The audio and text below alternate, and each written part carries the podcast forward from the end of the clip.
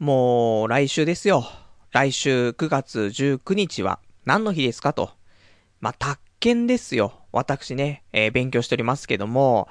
まあ、宅建の試験がありまして、まあ、国家試験ですよ。年に1回しかないというね。これが年に2回とか、4回とか、あればまた話別なんだけどさ、年に1回しかないっていうのがね、結構厳しいもので。で、一応ね、えー、今年で勉強して3年目。まあ、1年目はね、全くわからない状態から始めてやったから、まあ、しょうがないかな、なんてあったけど、2年目はね、やっぱり、俺ぐらいになってくると多忙じゃない。ファイナルファンタジーのね、またあの、14ですか？がね、ネットでちょっとね、できるようになったりとかしてさ、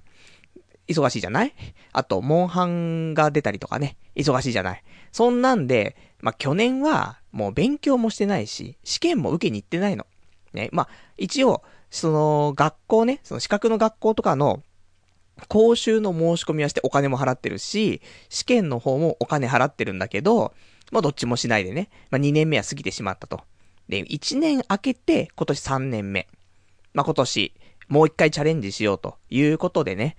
まあ、今までのね、ちょっと頑張り。まあ1年目の頑張りがね、ちょっと3年目に活かせればなと思ったんだけど、やっぱり2年目やってないと、そんなに恩恵は受けないよねと。あんだけ結構やったのにね、やっぱり一からやり直すと、まあ、単語のね、そういう例えば言葉の読み方とかさ、そういうのとか、あと聞いたことあるなとかね、そんな感じレベルでさ、まあそんなに、えっ、ー、と、そんなプラスにはなってなかったかもしれないんだけども、今年は今年で、まあ一応勉強しながらね、で、試験は来週にということなんですけども、まあそんなにはかどってはないですね、正直。あの、1日に3時間4時間も勉強は、やっぱ集中できないものがあってね。まあ、お風呂入りながら、半身浴でね、お風呂入りながら1時間とか、まあ、多い時は2時間とかね、ぐらい、だいたいお風呂場でしかもう勉強できない体になってしまったと。ね、もう、アナル、アナルにバイブ入れないとね、もうどうにもならない体になってしまったレベルで、まあそういう習慣っていうのは怖いですね、ということでね。でもなんだかんだで毎日毎日続けてコツコツだけどね、積み上げてはいるから、ようやく今週になって、あ、なんかちょっと分かってきたなと。ね、少し、なんか、そういうちょっとコツじゃないけども、ようやくね、エンジンかかんの遅えよいつもっていうね、ありますけどもね、一週間前でね、そんなちょっとコツというかね、そんな雰囲気になってきましてね。あとこれからの一週間が、まあちょっと勝負というか、まあ、模試とかもね、結構受けてるから、それで、えー、ぼちぼち、まあ、奇跡が起きれば、ラインでね、まあ、とどまっているので、今週ちょっと頑張れば、まあ、さらにね、奇跡の価値はというところでね、確率上がってくるんじゃないかななんていうところで、なんで今日は、そんなになんかどっかに行ったよとか、ね、こんなのやってきたよとか、そういうのはないです。ただ、まあ、勉強のプレッシャーかなわけわからなくなって、もう使いもしないコンドームを買ってきましたから。ね、これ新しいコンドームですよ。ね、新発売のコンドーム。ね、これは、後でレビューしますけども。ね、まあもうね、そういう何か新しいものを買って、ね、この財力でね、えー、企画の方でお話をしていこうというレベルなのでね、まあそんなどっか行ったとかはないんですけども、まあコンドームだったりとか、ね、あとはまあ、そうだな、ハゲに、ハゲに朗報な、ね、そんなレビューとかも、まあしようかななんて思ってるんでね。まあそんなんで、で、あと結構お便りとかもいただいてるからね、まあその辺もご紹介しつつやっていきたいと思いますんで、まあ今日はね、私もこの勉強しないといけないからさ、ラジオ終わったら速攻でね、もう、勉強始めないといけない。だけども、またね、ニコニコ動画でね、えー、シーサの街道日記がね、また新しい節目の回がね、アップされてたから、見なくちゃいけないと。まあ、その辺もどかしいですけども。まあ、そんなんでやっていきたいと思いますんでね。まあ、今日も1時間で、えー、終わってしまうね。ちょっと、まあ短くてね、みんな物足りないかもしれないけども、まあそんな、今日はね、ちゃんと終わりになる感じじゃないかなというところでね、やっていきますからね、今日も最後までお聴きいただけたらと思います。それではやっていきたいと思います。童貞ネット、アットネトラジー。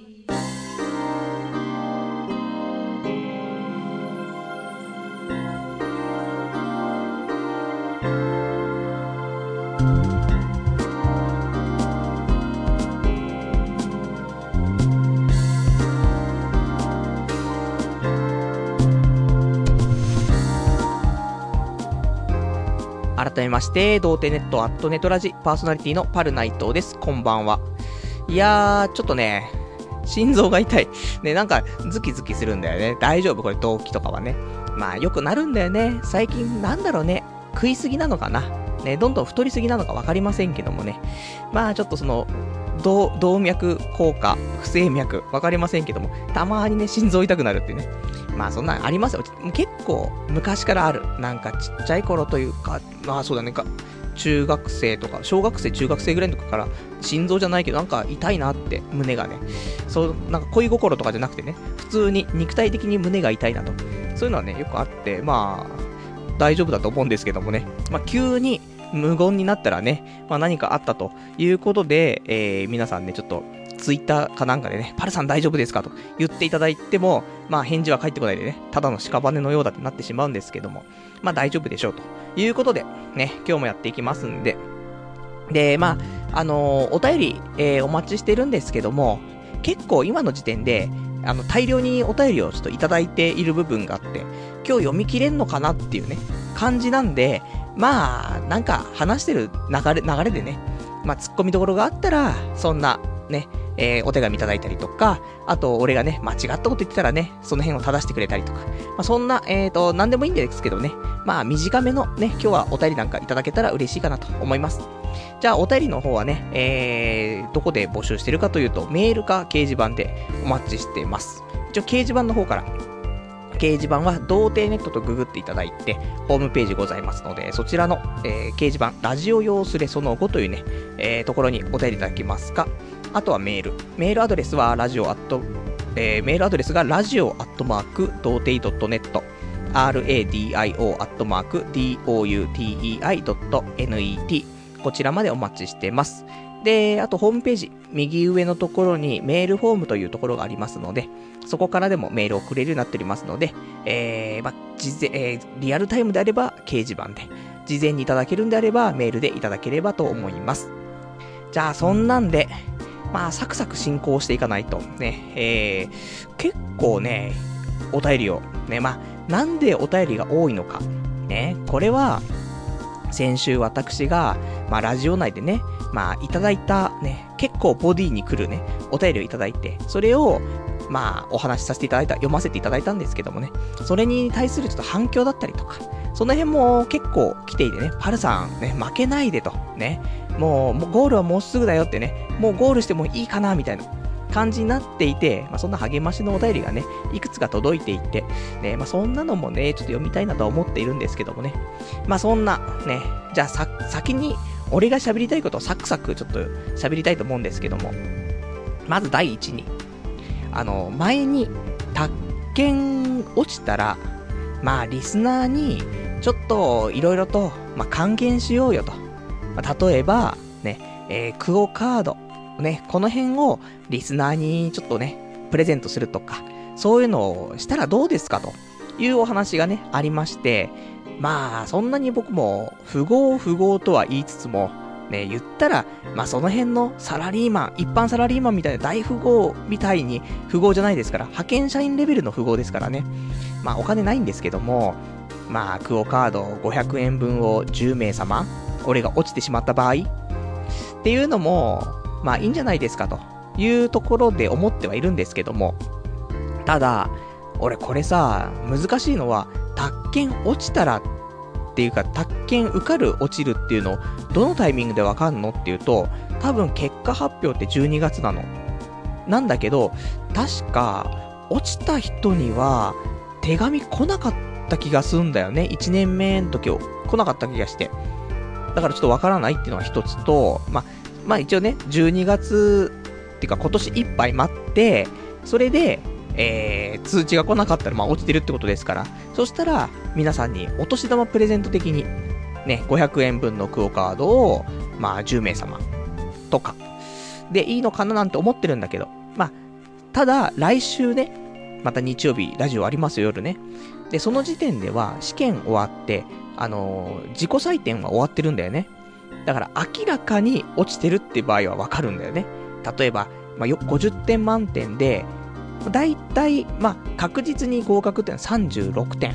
取ってれば、まあ、ほぼ99%合格。だけど、これ、合格ラインって毎年、あのー上下するわけ。だから、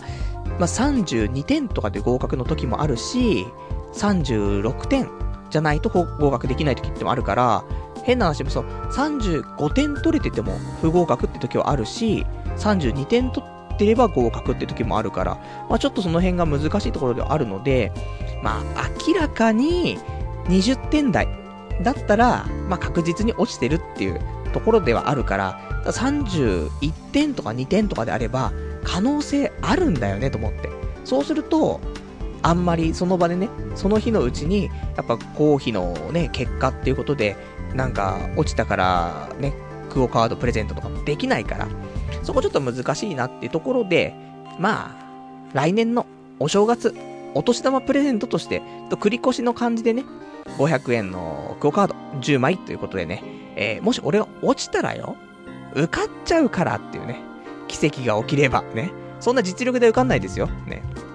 ただまあ、最低限の、あのー基礎というか、下地というか、そういうのはあるから、まあ、本来ね、あの、本当のまぐれのまぐれで受かっちゃうと。受かった後で大変だよっていうのはあると思うんだけど、まあ、下地はあるからさ、そういう話が出たりとかすればわかるっていうね、ところだったりとか、ありますし、まあ、受かったらもうちょっとね、あの、頑張って、えー、勉強も続けていきたいと思いますから、まあ、そんなんでね、まあ、今の時点で受かったら受かったで、まあ、ありかなと。ね、別に皆さん困らないかなと。ね、その、そうだね、大丈夫じゃないかなと思いますんでね、まあ、その辺は受かることを信じて、今週頑張りたいということでね、まあ、そんな、えーお話が一つで、まあ、そのね、えークオカードのプレゼントとかに関しては、また今後ね、えーもし俺が落ちてればだけどね、例えばクワツイッターとかでね、あの、ちょっと拡散をね、皆さんにお願いしたりとかね、して、で、ちょっと盛り上げたいなーなんて思っていたりとか。あとは、今週他にね、えー、衝撃的だったお話なんですけども、あの、私パズドラやってますけども、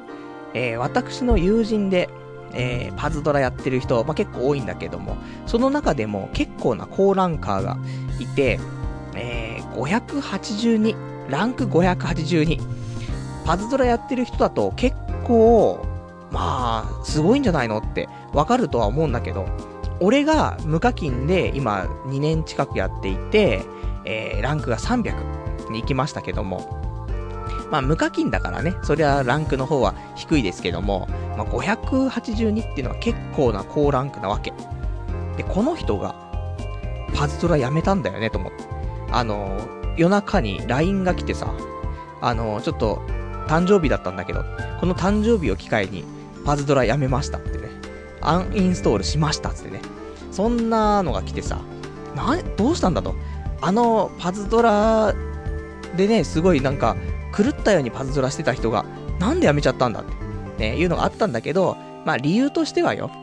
なんかもう、毎日ストレスが溜まるんだって。で、今ね、仕事してて、で、仕事のストレスかなって思ったらしいんだけど、いや違うと。仕事が忙しくてパズドラができなくて、パズドラスキルマしたいのにスキルマできないみたいな。そこがストレスになっちゃってるみたいな ところがあって、まあね、えーいい機会だから、もうパズドラ卒業しようかなと思うっていうことでね、パズドラやめてしまったらしくて、まあ、一応ね、また復活させようと思えばできると思うんだよね。別にアプリ消しちゃってても、また再インストールして、で、ID とかもし忘れちゃったとしても、まあ、覚えてれば復活できるかどうかわかんないけども、あの、運営とかにね、そういう旨伝えて、間違ってアンインストールしちゃったんですけどって言って、ID とかちゃんとね、い分かれば復活させてくれるのかななんて思うんだけど、まあ、やめるって言ってから、まだ1週間経ってるかどうかわかんないけども、未だにね、まだ復活はしてないみたいだから、この決意は固いのかなということでね、一人、ね、ちょっと結構なパズドラ中が、まあ、卒業してしまったということでね、まあ、そんな中俺は卓球の勉強しなくちゃいけないのにパズドラしてしまうっていうね。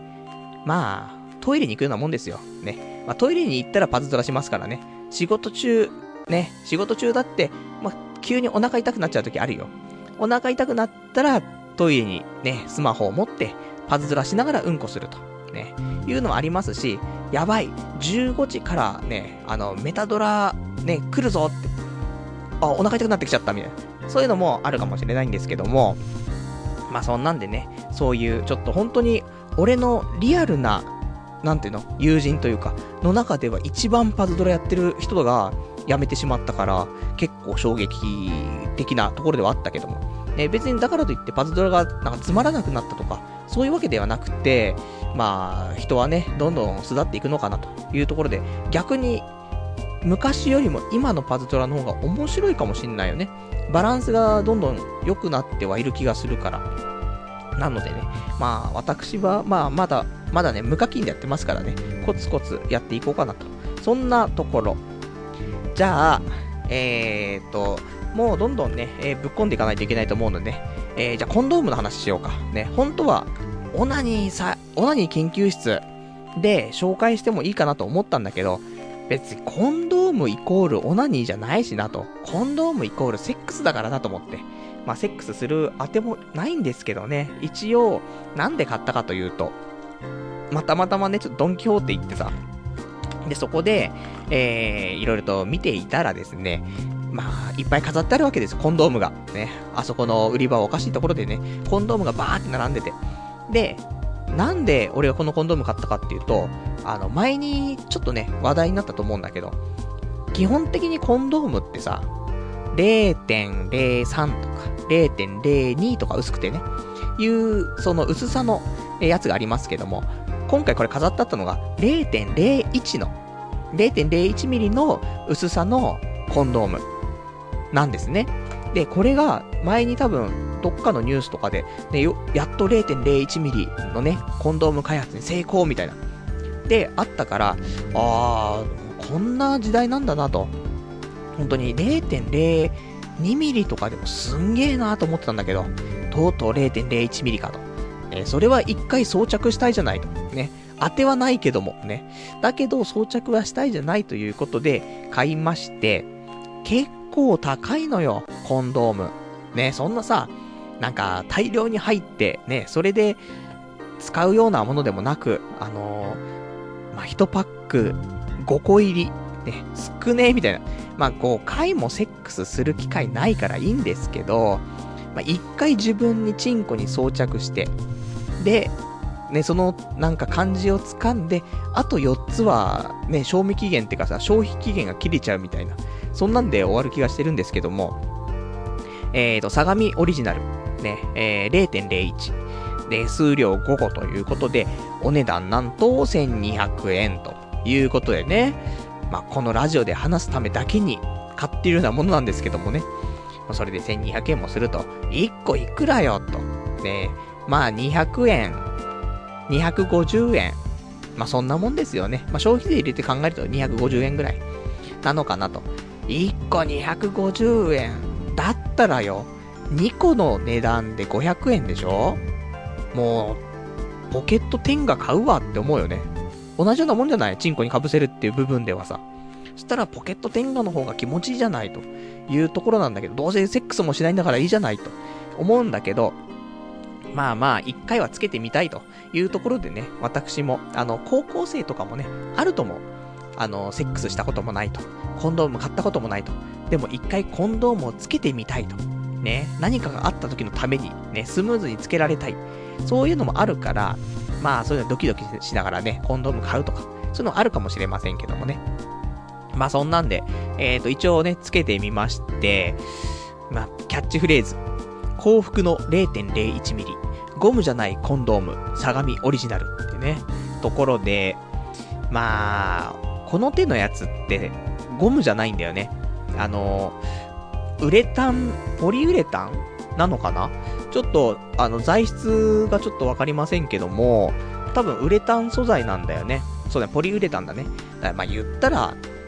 あの、スーパーとかで、お肉とか生鮮食品買った時に、ね、あの、パックからちょっと、肉のなんか血が出ちゃうかもしれないから、なんかこの薄い変な袋とかに入れて、で持って帰ってねみたいなあるじゃない？なんかカラカラカラカラトイレットペーパーのやつみたいな感じでさ、いっぱい袋がさ、あの、貧乏なね、家庭はいっぱいそこから袋を持って帰っちゃうみたいな。あの袋あるじゃない？あれポリウレタンだと思うんだけども。まあ、あれよね、素材的にはね。あれのもっと、まあ、チンコにフィットしやすい、ね、そんな素材で、まあ、できてます。これ、あの、前から売っているその、相模オリジナルの 0.02mm とか、あの辺も薄いタイプのやつに関しては、ポリウレタン、ね、これを使ってると思うんですけど、0.02ミリの時も思ったし、今回の時も思ったけど、このコンドーム、俺のチンコにフィットしないんだよね。まあ、私のチンコがちっちゃいっていうのもあるかもしれません。あの、そうだな、日本人の平均の身長っていうの、その辺が、どの辺なのってありますけど、多分、俺の知ってるデータでは12ミリぐらいが身長的にね、まあ、平均とは言われてるかなと思うんだけど、俺11ミリなんだよね。じゃ、じゃ、短すぎるだろうね。11センチ。ね。日本人の平均の身長は12センチで、俺の身長は11センチ。かなね。多分ね。そんなもんで、まあそうするとさ、やっぱりチンコの直径とかもそれに合わせてさ、大きければ太くなっていくし、短かったら細くなっていくしと。ね、同じ比率で上がってくるとすればよ。だから、ちょっと一回りやっぱチンコちっちゃいんだよなって思うんだよ。だから、このポリウレタン、別に問題ないよ。あの、問題なく装着はできるんだけど、ちょっとブカつくなっていう感じがするの。だ俺のチンコが一回り大きかったら、ジャストフィットなんだろうなとは思うのよね。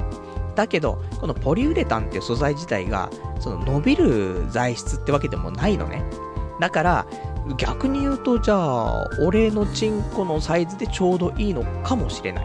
その辺はちょっとわからない。もうちょっと、えっ、ー、と、フィットするね。俺、この相模オリジナルの 0.01mm、すげえフィットするよっていう人いたら、ぜひ、珍重もね、ちょっと書いて、ね、お便りいただきたいんですけども。まあ、俺は、フィーリングとしてはね、ちょっと、気持ち部かつくなと。で、これでセックスすると、なんか、怖い気がするね。途中で抜けちゃうんじゃないかと。いうのもね、あったりはするんだけど、まあ多分大丈夫だと思うんだけどね。まあやる機会もないからいいんですけどね。で、そんなんで。で、えー、まあ、装着して。ただ装着してこれでね、オナニーしたんじゃ全くわからないからね。いつもと変わらない普通のオナニーになっちゃうから。この 0.01mm の薄い膜がある中で、えー、チンコはどんだけ感度が良くなってるのかっていうので、あのー、一応天下をね、まあ、家に転がっていたフリップライトね、えー、フリップホールライトみたいな、そんな天下をちょっとね、見つけましてね、それを使ったんですけども。まあ、微妙だね。そんなに、その0点、でも、わかるっちゃわかるね。一回、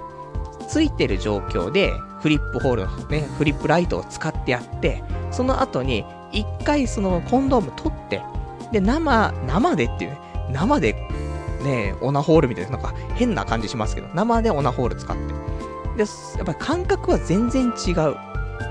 とは思うけど、まあまあ、ぬくもり的な問題なのかなっていう気はするね。だから、その感触的なところは薄くなろうが、厚くなろうが、そこまで正直、俺は違いを感じないかなと思うのね。だけど、やっぱり薄くなれば薄くなるほど、そのぬくもり的なものはあるのかなっていう感じはするので、まあ、セックスするにあたってよ。ね、こうやってオナニーするんだとあんま関係ないけども、まあ、セックスするにあたっては、まあ、その人と人とのつながりというね、温かみ、これを感じることができるんじゃないかなというのはあるけども、でも、それを考えるんであれば、まあ、その温かみって重要っちゃ重要だけど、そこまで重要視するっていうと、そうでもねえかなみたいなところで、であれば、この薄さを求めるのではなくて、もっとフィット感を求めて、なんかちゃんと使いやすいというか、その安全にね、例えば中でね、えー、射精をした時に、そのちゃんと漏れないとかね、そういうのもあるし、抜けないとかね。そあと逆にフィットしてる方がお互いに気持ちがいいとか、あるかもしれないので、そういうのを考えると、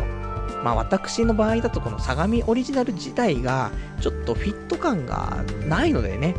私であれば岡本、ね、この派閥があると思うよ。ね、相模オリジナルか岡本か。俺は多分岡本のリアルフィットっていうね、コンドームが俺のチンコの形状にぴったりっていうね、ところで。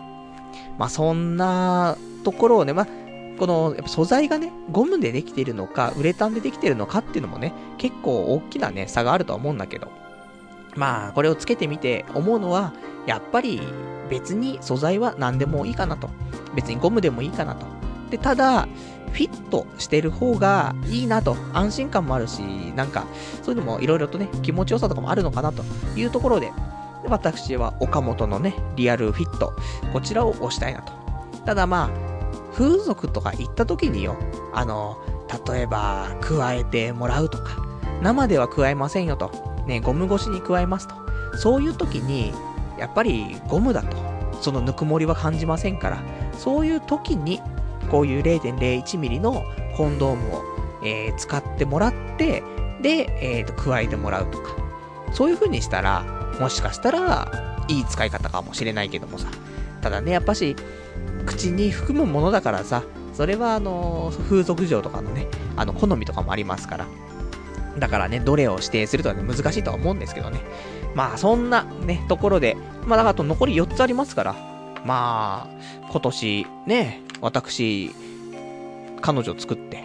結婚する予定がありますから、まあ、この4つもね、今年中に使っちゃうとは思うんですけどね。まあ、多分、まあ、消費期限が、えー、2019年の6月だからね、まあ消費期限、まあ、過ぎて、ね、捨てることになっちゃう。捨てるっていうか、あ、もう消費期限過ぎちゃったなって、オナニーに使おうってね、終わっちゃうと思うんでね。まあそんな悲しいコンドームのお話かな。で、えっ、ー、と、あと今日喋りたいことが、またね、えー、そのコンドームの売り場のすぐ近く、ね、ドンキホーテで、あの、シャンプーが売ってて、で、私シャンプー、まあまあ、ネット上で評価の高いシャンプーを使ってるんですけども、そのシャンプーは、ダム、ダブ？ダブじゃないね。えっ、ー、と、デミ、ね、似てるんだよね。2文字だからね。デミ、ミレアムシャンプーというね、そういうシャンプーを使ってるんだけど、多分調べると結構評価高いと思うんだよね。で、いわゆる、あのー、今流行りというか、ね、種類になってきているノンシリコンシャンプーというね、まあ結構その、こういうさ、シャンプーっていうのはさ、いろんな添加物だったりとか、まあ、あんまり良くない、そういうものを使ってたりとかすることが多いんだけども、まあ、ノンシリコンシャンプーっていうのはそういう、まあ、結構いいやつですよと、ね、えー、いうものなんだけどもさ、ね、もうちょっと説明がちょっと適当すぎてちょっとあれなんですけども、ね、なんか、ちゃんとこれが説明合ってるかななんていうね、ちょっとわからない部分があるから濁してね、ちょっと説明になっちゃって申し訳ないんだけども、まあ、多分そういう悪い成分とかは少なくね、配合されていて、えー、いいシャンプーですよとね、いうところなんですけども。で、まあ、言ったらその、ね、俺が使ってるデミ、ミリアムシャンプーもそうだし、あとは、えー、スカルプ、スカルプなんだっけ？俺最近それ使ってないからさ、スカルプ、ね、俺ちょっとググるしかないんだよね。スカルプ、えー、スカルプ D ね。なんで出てこないんでしょうね、こういう言葉がね。昔使っていたのに。ねまあ、そういうスカルプ D とか、そういうのもノンシリコンシャンプーで。で、今回、そのドンキホーテで売ってたシャンプー、まあ、買ったんですけども、これ、えー、新しいね、私買ったシャンプーが、マーロっていうね、シャンプー。知ってる人もね、多いんじゃないかなと思うの。このマーロ、なんか CM はもうやってるんだか、えー、これからやるんだかわからないけども、あの、山田孝之くんが CM に出ている。ということで、マーロ、えー、っていうね、ちょっとシャンプー買ったんですけども、これが、まあ、二つあるのよ。まあ、両方ともノンシリコンシャンプーではあるんだけども、えー、おそらく、片方は確実にそうなんだけど、片方はそうは書いてないな。どうなんでしょうかわかりませんけども。で、一つは、えー、トリートメント不要、3D ボリュームアップシャンプーっていうね、まあ、これを使うことによって、まあちょっと髪の毛が普通の状態でぺしゃんこになっちゃう人とかね、薄毛でね、ちょっとボリューム欲しいな、みたいな、そういう人はこれを使うと、ちょっとボリューム感が出ちゃうよ、みたいな。そういう素敵なシャンプー。ね、ちょっとした手品じゃねえかっていうね、話なんですけども。で、もう一つが、えー、薬用デオ、デオスカルプ、シャンプートリートメントっていうね。まあ、これは、まあ、頭皮油と男臭をすっきり爽快っていうね、書いてありますから、そういう油とか、ね、それを、まあ結構重要視して、ね、ちょっと排除してくれるというところで、だからまあ、髪のボリュームだけをちょっと気にしてる人であれば、ね、前者のね、3D、なんかボリュームアップシャンプーみたいな、それを使ってもらって。で、えっ、ー、と、まあ、さらにいっちゃってる人だよね。もうやっぱ頭皮の油とか、そういうね、結局、ね、例えばお米を、ね、お米をどんどんね、稲をどんどん植えて、お米を収穫したいと。そういう農家の人がいましたと。でも、結局は土地がね、良くないと。いい土地じゃないと。いい土じゃないと、いい米は育たないんだよね。それと一緒で、頭も、ね、髪の毛も、いい土壌がないとダメなわけ。ね、頭皮が良くないと、髪の毛は育たないわけよ。それと一緒だから、そういう、本当にやべえやつ。こちらは、えー、まあ、この、薬用デオスカルプのね、シャンプートリートメント。こっちを使うというのが、まあ、いい選択なんじゃないかなと思うんですけど。ということは私が買うのは、もちろん後者、ね、この油をね、がっつりとって、このね、頭皮という名のね、土地をね、豊かにしてあげたい。ね、そういう思いでね、えー、こちら買いまして。あの、まあ、3D ボリュームアップに関しては、えっ、ー、と、黒いパッケージ。で、この油をね、取るのをね、重視しているのは、えっ、と、緑色っぽいパッケージ。ね、これなんですけども。で、これがね、なんで俺が、え、これを買ったかっていうと、まあ、店頭で流れている CM が、まず良かったのはあるんだよ。山田孝之くんが、なんか、スーツにね、身を包んで、えー、なんか会議室とかでね、まあ、オペラみたいに歌ってるんだけど、まあ、これも、なかなか面白い CM だなと思ってさ、まあ、まだ見たことないよって人いたら、ネットでも、マーロって、あの、MARO 大文字でね、多分打つと、すぐホームページ出てくるから、そこで CM とかも見れるんだけど、で、それも、えー、きっかけの一つではあるけどね、インパクトあったからね。で、インパクトあって何かなって見たら、これがあって、で、そこで、えっ、と、この、ま、チラシというか広告というか、それの表紙になっているね、えー、ものが、山田くんが2人いるんだけど、左側にいる山田くんが、えー、これは下敷きだね。下敷きで髪の毛の上をね、なんか、押さえてるというか、そういう絵。だまあ、これが、なんか下敷きでね、昔頭シャカシャカシャカっつってさ、で、下敷きを離そうとするとさ、髪の毛がついてきてボリュームアップみたいなのあるじゃない。まあ、あれをイメージしてると思うんだけど。で、もう一つは、あの、石油のポンプってあるじゃない？なんか、あの、赤いね、ポンプになんか、透明の管みたいについてるやつ。で、シコシコするとさ、石油が移動できるみたいな、あるじゃない？あれで、頭に、その、なんていうボットンあんじゃない？トイレの、えー、スポンスポンするやつじゃない？あるじゃない？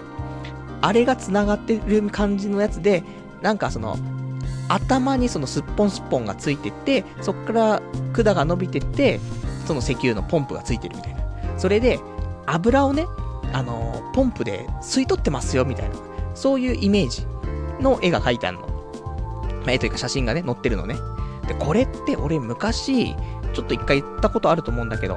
やっぱさ、あのー、頭皮の油っていうのは、まあ、例えばね、あ、すごい温めて、で、浮いたところを吸い出したいんだよね、本当は。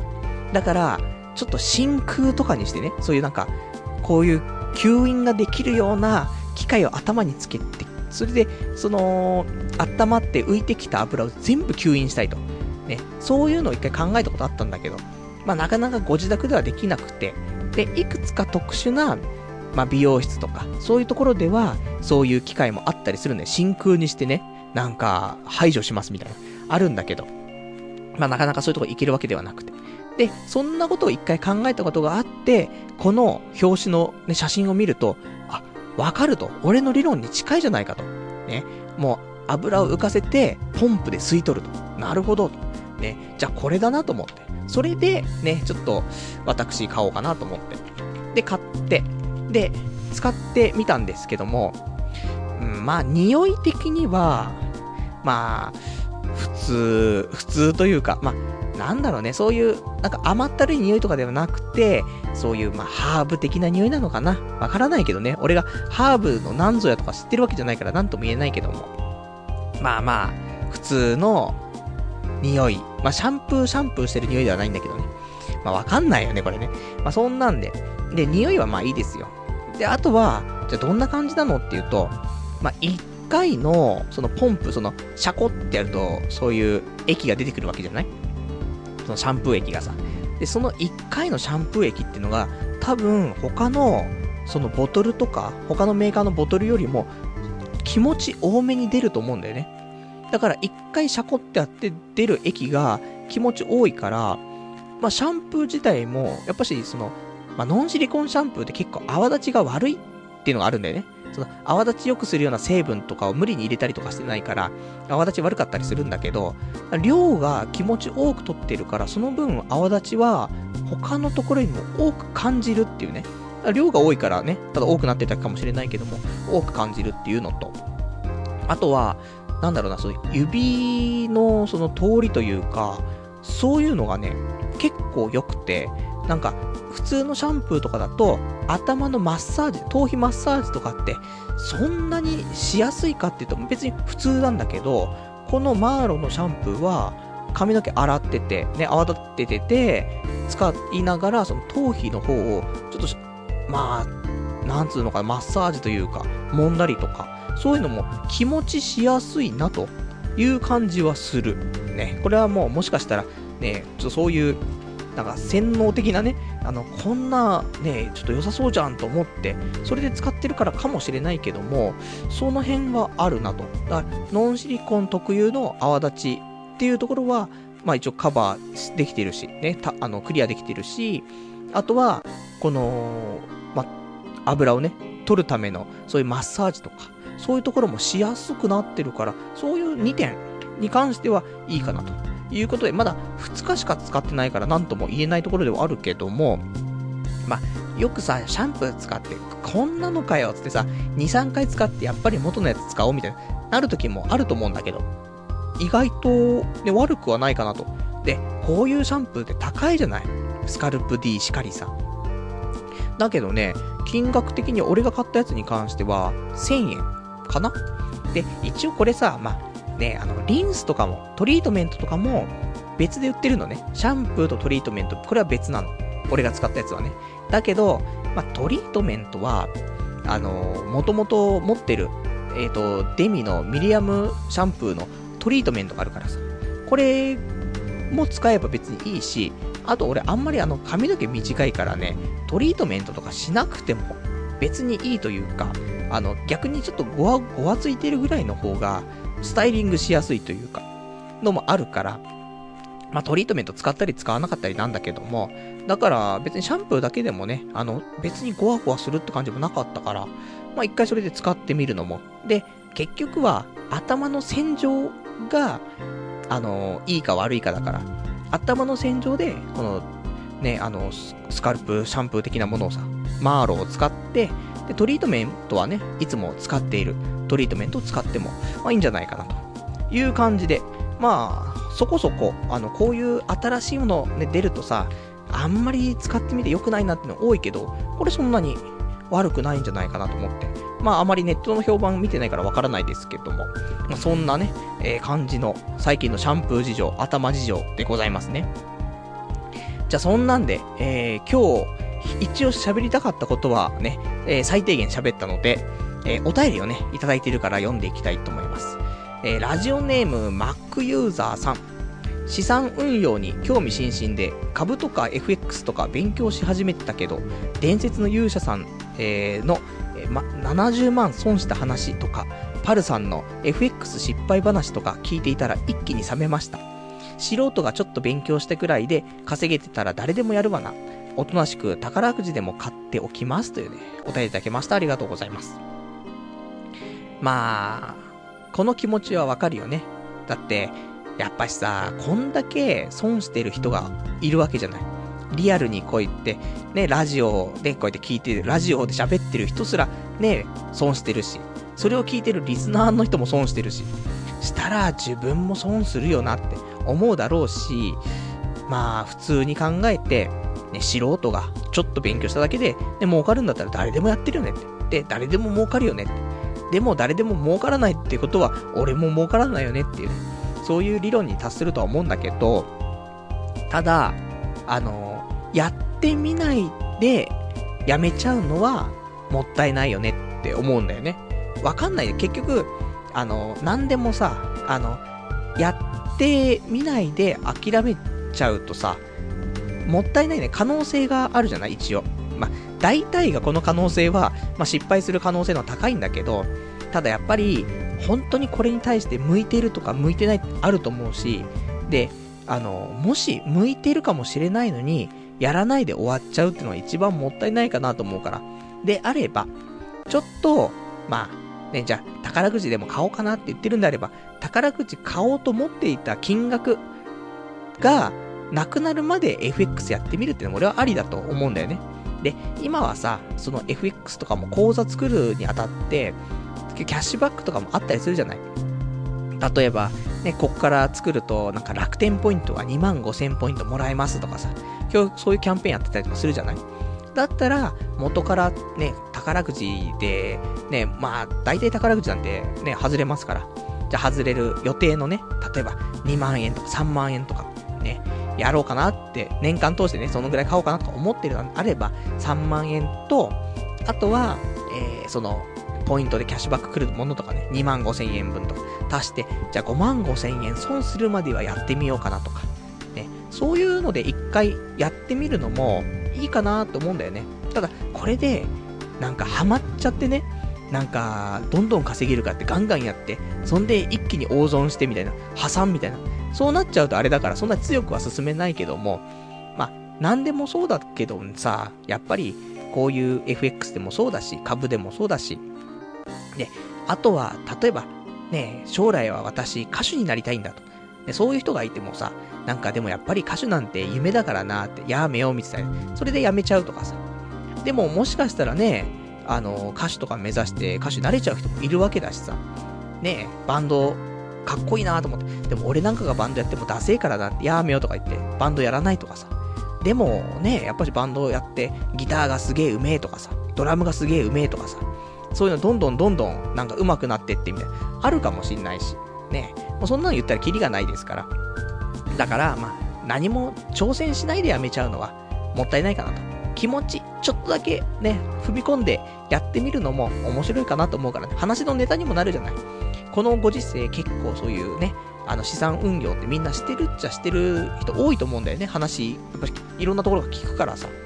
だから、まあ、一回体験したことあるよっていうことがあると、また話のネタにもなるかなということで、そんなに、あの、大きなマイナス、ね、ならないように、ちょっと試しでやってみると。ね、いうのもいいんじゃないかなと。ね、あんま進めるのもちょっと危険な話ではあるかもしれないですけどもね。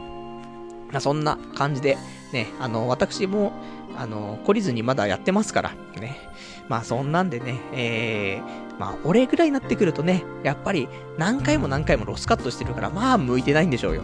そうなったらやめるべきだと思うね。まあ、俺はやめませんけども。だけど、そういう風にならなかったらね、まあ、やってみるのもいいんじゃないかなと思いますよ。じゃあ、あとは、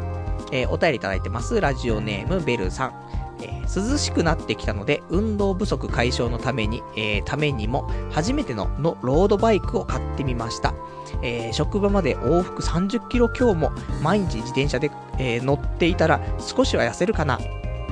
近くのセオサイクルで、えー、ジャイアントの、えっ、と、なんだこれ、なんていうんだ、デ、デフィー4を注文してきて、来週末には納車されるとのこと。エントリーモデルなので、えー、スタンド、ドリン、えー、スタンド、ドリンクホルダー、鍵、えー、サイクルコンピューターなども、すべてつけても10万円弱に収まりました。怖いのは通勤途中のパンクと事故っていうね、お便りいただきました。ありがとうございます。いいね。あのー、まあ、こうやって、やっぱり運動するっていうのはね、何かしらは必要かなと思うから人間やっぱり健康のね、体を維持していくっていうのは、運動しない限りは結構難しいかなってあるからさ。それがなんか楽しんでね、できれば一番いいかなと思うから、こういう自転車とかね、乗るのはいいかなと思いますし、で、あのー、今ね、これ URL も書いてあってね、えー、このジャイアントの、このエントリーモデルっていうことなんだけど、まあ、値段的には定価が8万ぐらいなのかな。それに、そういういろんなね、まあ、オプションつけると結構高くなっていっちゃうと思うんだけども、全部含めて10万ぐらいと。でもやっぱりさ、高いよね。あの、ロードバイクってさ、やっぱりこうやってエントリーモデルでも10万円近くしちゃうんだよねっていうのは、結構、社会人だったら買えるけどさ、学生さんはなかなかきついよね。まあ、半年ぐらいバイトして、コツコツ貯めて、ね、やっぱし学生だからさ、もう別にバイトできるの時間なんて、夕方5時からさ、夜10時ぐらいまでの5時間とかじゃん。でも休憩その間で1時間入ってくださいとか言われちゃうとさ、実質4時間しか働けないんだけどとかさ。で、時給800円とかね。支破32、3200円。で、週に3回ぐらいでしょ。だから、まあ、月3万から4万ぐらい。まあ、この辺がリアルなね、数字かなと思うんだよね。だからそうすると、ただやっぱり、ね、自分の使ってる携帯代をね、そこから払ったりとか、いろいろすると、毎月残るのは手元に1万円、2万円。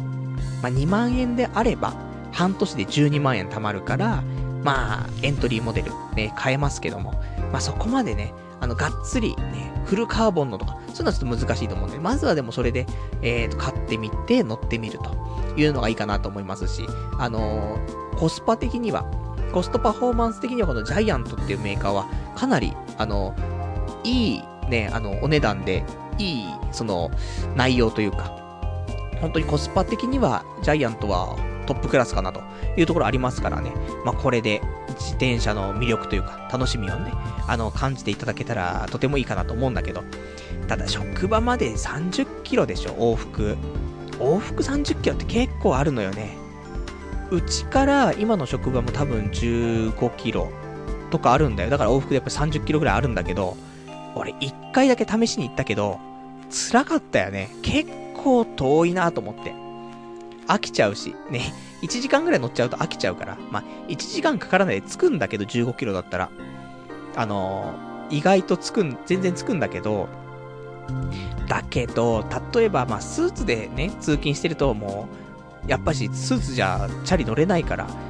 専用のね、なんか服装で行って、向こうで着替えるとかなっちゃうし、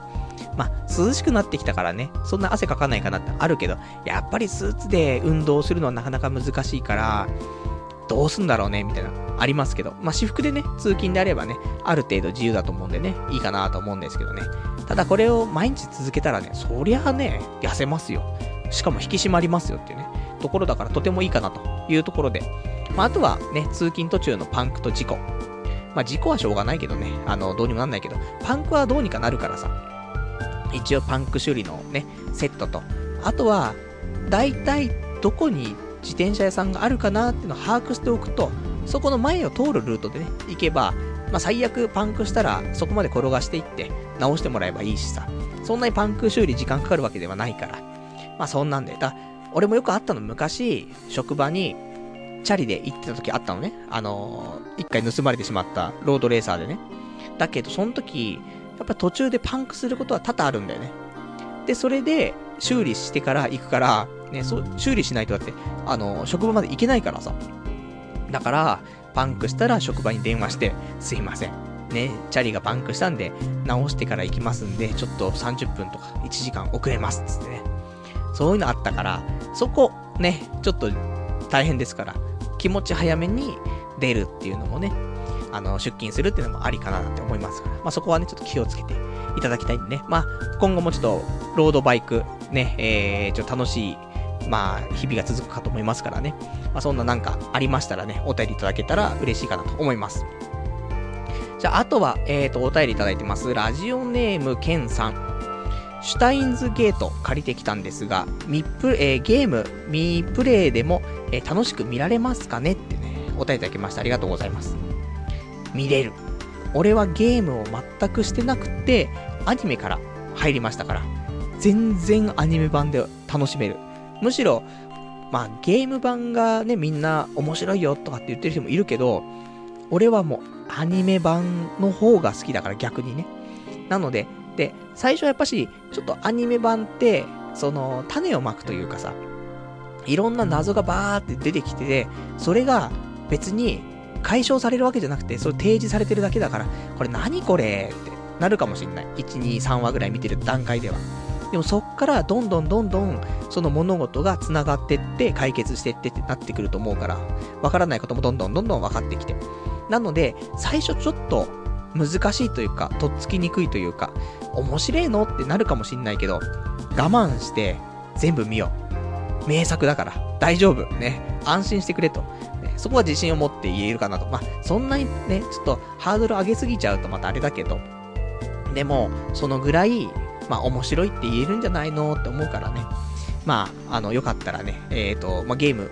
してなくてもね、全然楽しめるからね、えー、ちゃんと最後までね、見ていただけたら嬉しいなと思います。じゃあ、あとは、えー、いただいてるのが、お便り、ラジオネーム、羊ガエル水族館さん。えー、作家の村上春樹は嫌なことがあったり嫌なことを言われたりすると、その日は日課にしているランニングの距離を少しだけ伸ばしてるらしいよ。そういうルールを作れば以前の自分よりほんのちょっと、えー、ほんの少しだけ強化されるからって、えー、パルさんも嫌なことがあったらまず懸垂しよ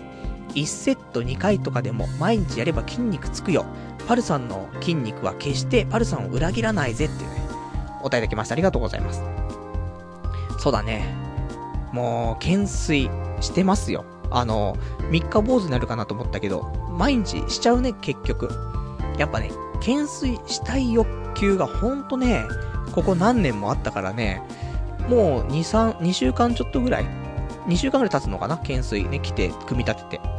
毎日やってる。あの、少ない時は少ないけども、多い時は、ま、気が向いたらね、ちょこちょこやって感じで。まあ、なんかね、全体的に、まあ、上半身だけになっちゃうんだけど、お腹は結局出てるまんまでね、どうしようもないね、恥ずかしい体型してるんだけど、その、溝落ちよりも上からね、の体っていうのが、ちょっと変わってきてると思う。あの、いつも着ている T シャツとかも、少しきつくなってきたんだよね。パンパンになってきて、腕周りとか。だから、あ、結構あるなと思って。で、やっぱり筋肉つくと、少し自信が出てくるよね。あの、もう一回り筋肉ついたら、なんか、そんなおどおどしないでいいんじゃないかなって、多分気持ちになってくるんじゃないかなってところと、あとは、あの、やっぱり腹が出てるからね、この腹を多少なりともスリムにしたら、もう上半身結構ね、いい感じになってきてるから、そんな、いい感じつったって、そんなムキムキってわけじゃなくてね、あの、ちょっと引き締まったぐらいでっていうレベルだけどさ、でもなんかそういうので、体がちゃんと、ね、ガリガリとかさ、デブデブだとさ、自信つかないけど、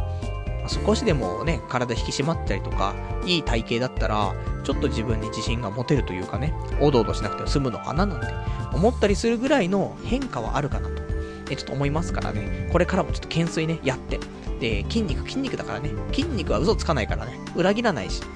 二次元の嫁は俺を裏切らないし、筋肉も裏切らないと。ね、最高じゃねえかっていうね、この生活。まあね、アニメ見ながら懸垂してりゃいいじゃねえかって話なんですけども。まあそんなんでね、ちょっと懸垂楽しくね、やっていますね。あとは、ラジオネーム、えー、ケンさん。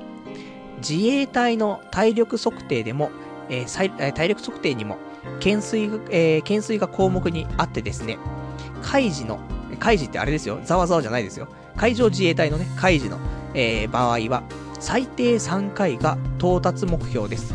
えー、順手で2秒ほど、えー、2秒ごとに顎を鉄棒の上まで上げ、上がったらカウント。反動をつけたり、肘を曲げて上げるとノーカウントになります。3回で合格なら簡単だと思うかもしれませんが、懸垂に使う筋肉は懸垂じゃないとつかないので、結構な人間が懸垂のせいで不合格になっています。パルさんは、えー、継続的にえー、続けて抱かれたい体を作ってみてはどうですかというね、お便りいただきました。ありがとうございます。こちらのね、お便りいただいて、俺もどんぐらい懸垂できるのかなと試したんですけども、一応、順手、ね、順手と逆手がありますけども、順手で、なんとか3回、今できるようになってる。まあ、結構ギリギリね。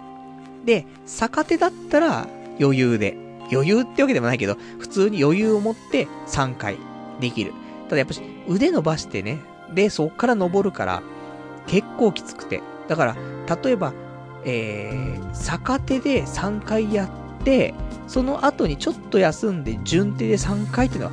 ちょっと厳しいと思うんだよね。だから、順手で3回やって、その後に逆手で3回であれば、なんとかいけるみたいな。そういうちょっと、もう、順手はやっぱ厳しい。ね、結構きついものがあるから、最初にもちょっとやらないと、で、できないかなってあるんですけど、まあ、これからもうちょっとね、また1週間続けていくと、まあ、これが3回、ね、普通にできるようになったりとか、あとは、まあ、このね、懸垂の仕方、どういうのが一番いいのってあるけど、いろいろあるけど、まあ、こうやってね、そういうテストとかでする分にはね、ちゃんと腕伸ばしてやった方がいいってのもありますし、普通にトレーニングとしてやるんだったら、気持ちね、膝、肘曲げてやった方がいいかもしれないですし、あとは、筋肉を大きくしたいんだったら、そうやってゆっくりやったりとか、するのもいいと思うんだけど、なんかその、使う筋肉というか、瞬発力っていうのを、鍛えたいとかっていうんであれば、反動をつけてね、やるっていうのも一つのそういう使う筋肉によって効果が違うから、まあそういうのもね、やり方があったりとか、あと狭いね、あの、持ち手の狭い位置でね、懸垂するとか、広げてね、懸垂するとか、それでちょっとつく筋肉も違うから、まあいろんな方法でね、あの、懸垂して、で、飽きないようにね、ずっとやっていくの楽しいかなと思うから。で、まあ10回ぐらい軽々できるようになっちゃったらね、したらもうちょっと飽きちゃうかもしれないけど、その頃には、10回余裕でできるようになってたら、結構いい体になっていくからね。それはそれでね、まあ目標達成というか、ね、いいんじゃないかなと思いますから、これからもちょっと楽しく懸垂。いいよね、本当にね。懸垂楽しいと思う。あの、最近、例えばね、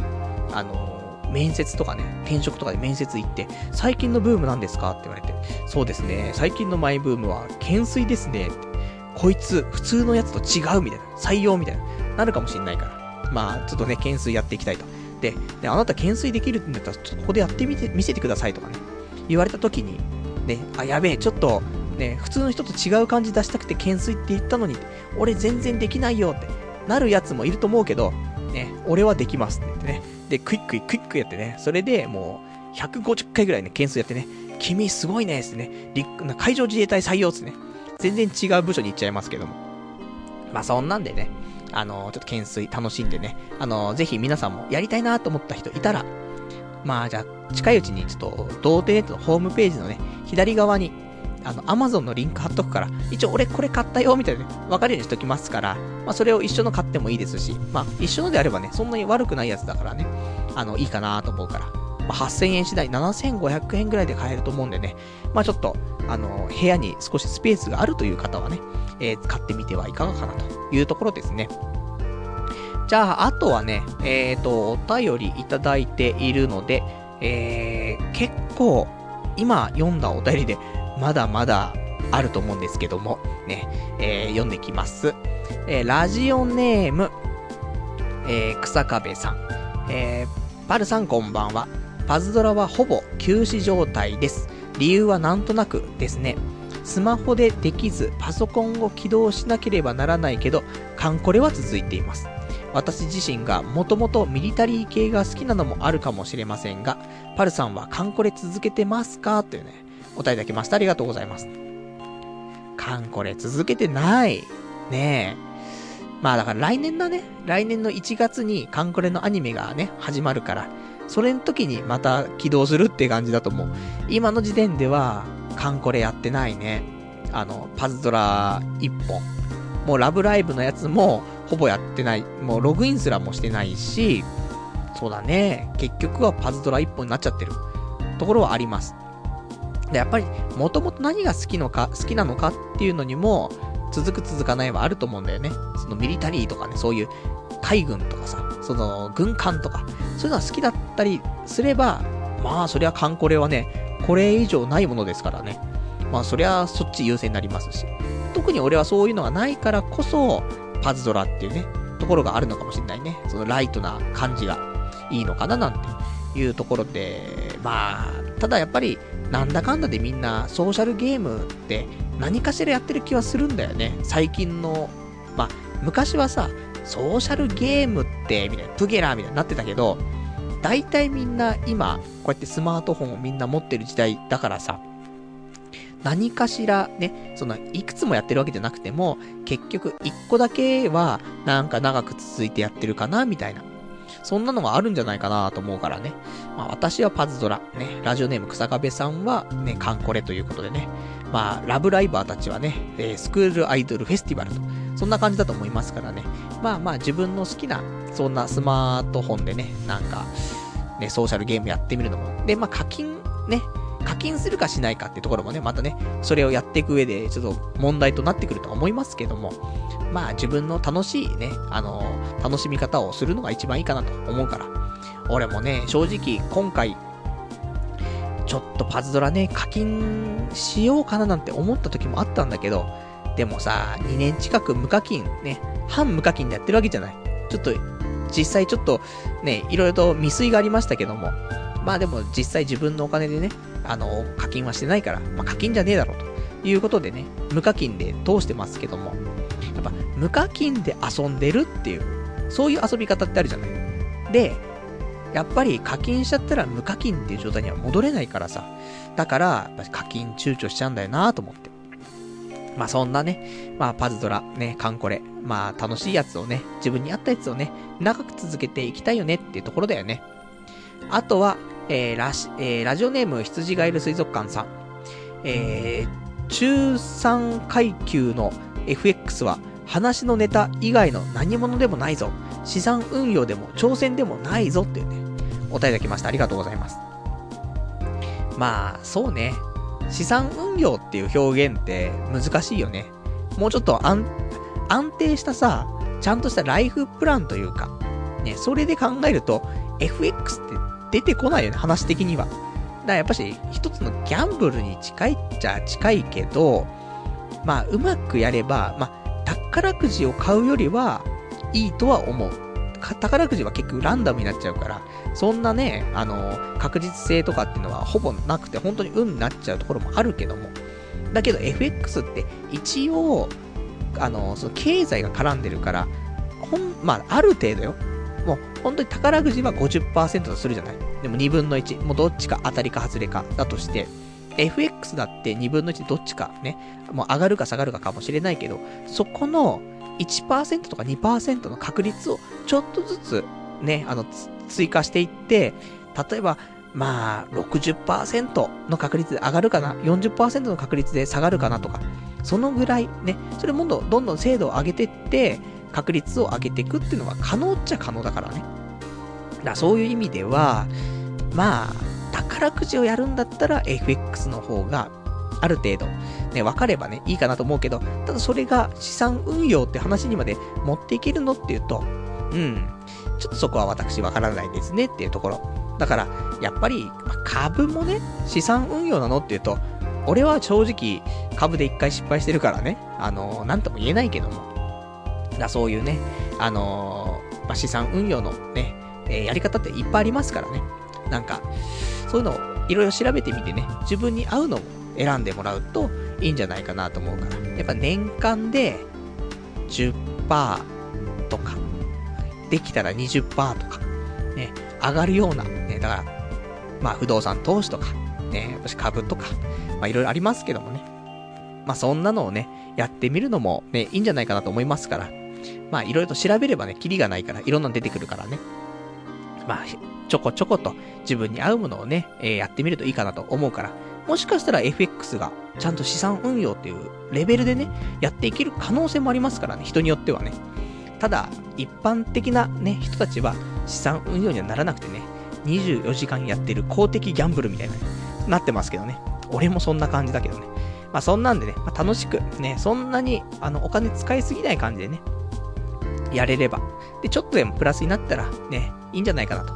運用ってレベルじゃなくて、本当に小遣い稼ぎ的なね、なっちゃうかもしれませんけどもね。まあそんなんで。ただ、6億とかにね、なんか100万円を元手に6億にするとかさ、そんな人もいるっちゃいるからね。まあ夢はね、見てもいいんじゃないかなと思いますけどもってところですね。あとは、ラジオネームシュウさん。えー、以前、パズドラやっていましたが、1年以上前に興味がなくなりました。えー、かっこゲームとして飽きました。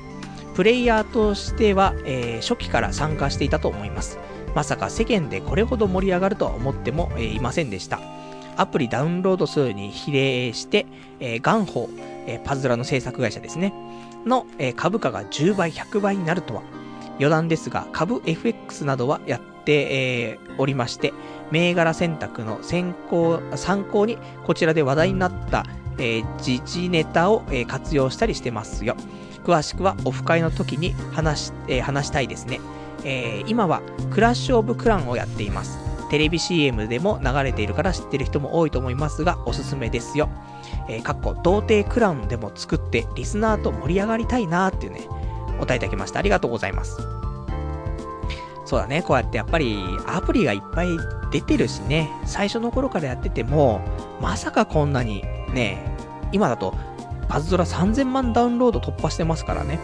まあ、ただやっぱり3000万ダウンロードつってもね、あの、結局リセットマラソンとか、そういう言葉がありますけども、まあ、いいモンスターが出るまでね、なんかリセットするとかってあるから、これでね、一回アプリ消して、一回ね、アプリダウンロードしてて、そういうのを繰り返してもそれ一回に数えられちゃうんであればね、3000万ダウンロードってどうなのってなるかもしれないけども、まあその辺の真相はちょっとわかりませんけどね。まあ、一応3000万ダウンロードは突破している。そんな、まあ、化け物アプリ、ね、スマホ、えー、ソーシャルゲーム、ということなんですけどもね。まあ、まさかここまで大きくなるとはね、まあそこまで思わないし。で、パズドラを作ってるね、ガンホーの株価もすんごい上がってね、本当にあの頃持ってた人たち、すごい金持ちになってるよねっていうぐらいやばい上がり方をしていると。だからガンホー自体は、ね、あの、ラグナロクオンラインとかガンの、ガンホーですからね。あの頃、だから俺が、俺がラグナロクオンラインをちょっと遊んでたのは何年前ですか ?15 年ぐらい前とかにやってた気がするので、その頃に、もしね、そういう、まあ、ガンホの株とか、ね、ガンホーいいなとか思って、株買える状態になった時に株買ってたとかいう人は、ちょっとね、お金持ってるかもしれないですね。そのぐらいね、あの、人財産当てるぐらいの株価の上がり方したからね。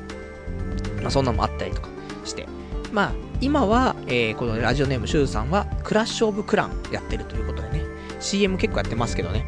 クラッシュオブクランも、結構、周りでやってる人いるのかな？俺の知り合いだと、だ俺の友人だと、そのさっき言ったね、パズドラ引退した、この友人は、クラッシュオブクランやってましたけども、もしかしたら、クラッシュオブクランもやめちゃったのかな？いや、やってるか。ね、理由が理由だからね。パズドラのやめた理由は、ね、スキルアップ、ね、スキルマにするのができなくて、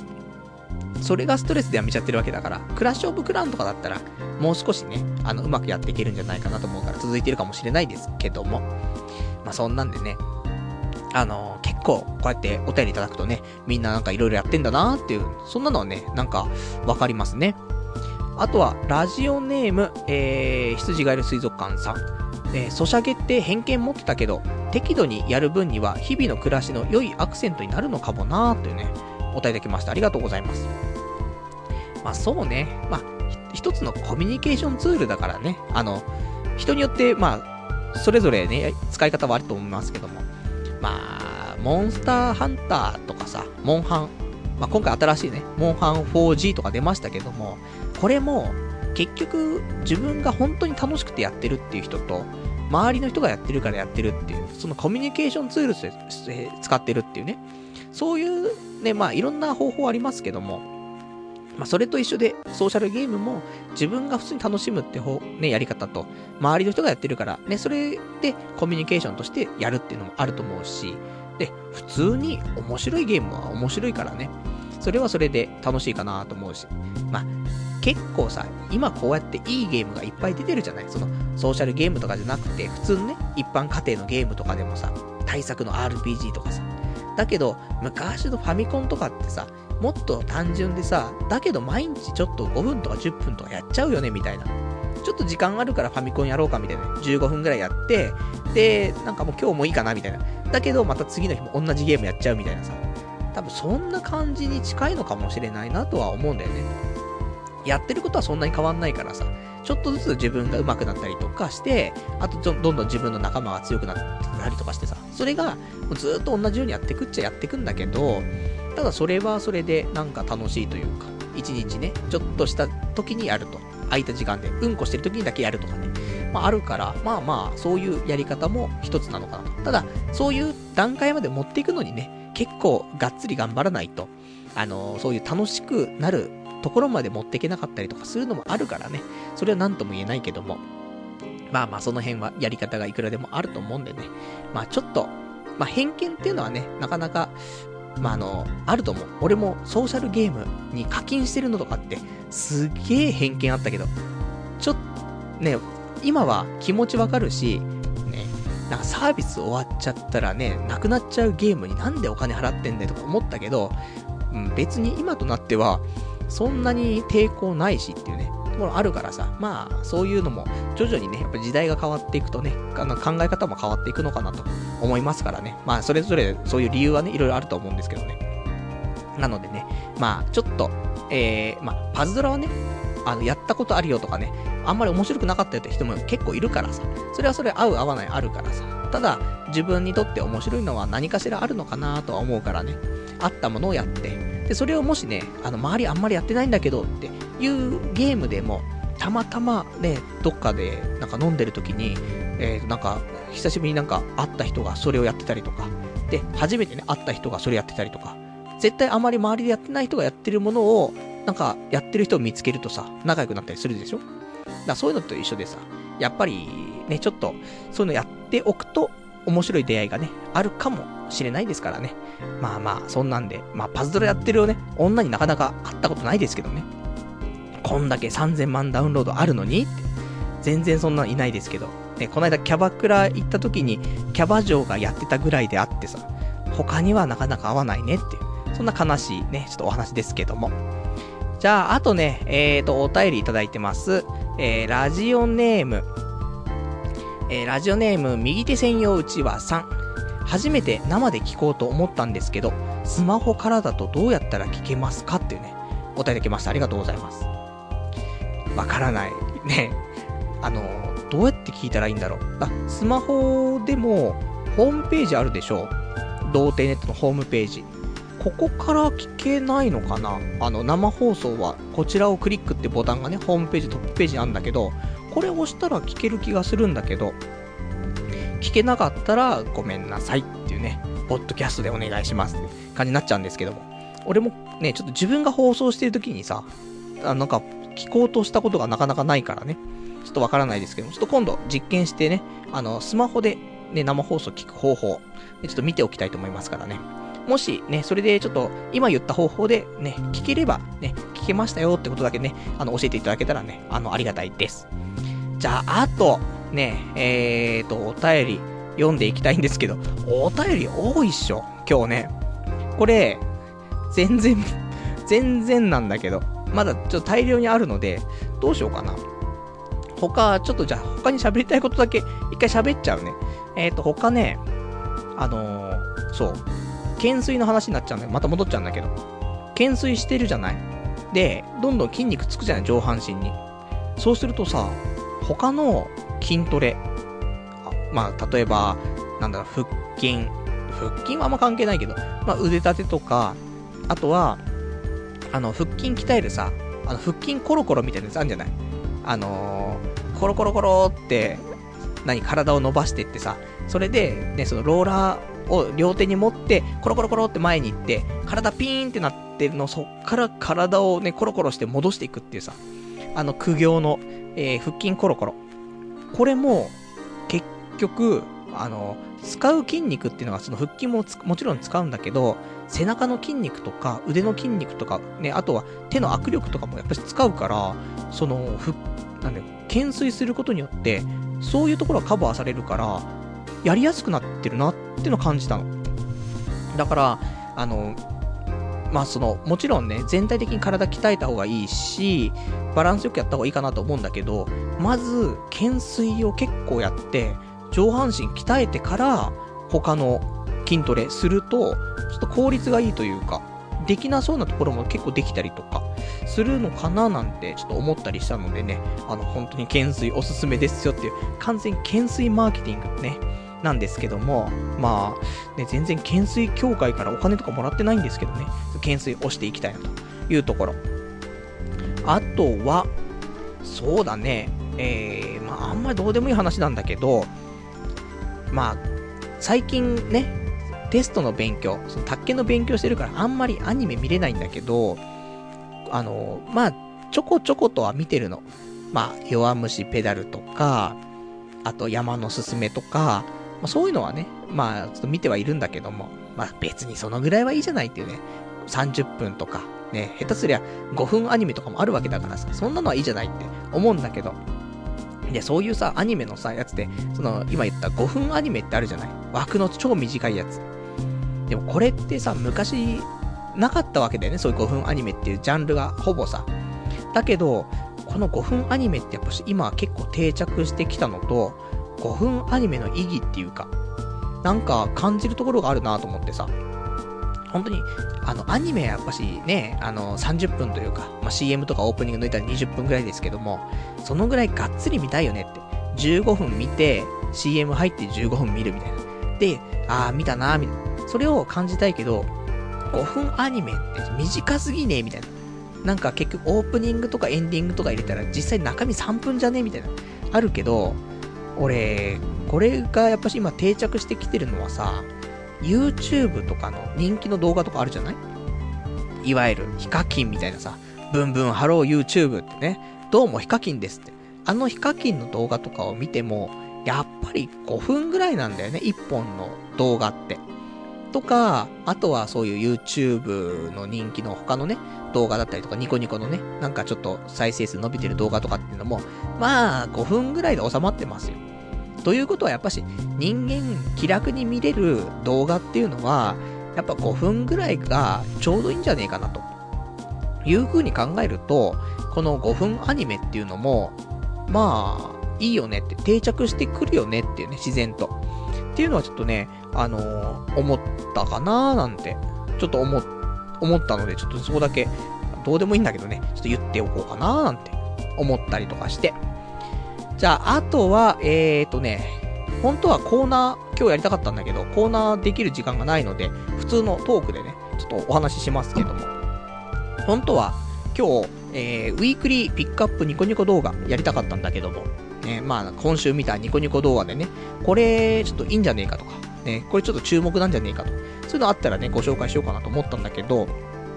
えっ、ー、と、ちょっとコーナーじゃないけどもね、ちょっと今日言っとこうかなと思って。一つ目が、えー、二つ、二つあるんですけど、今回ね。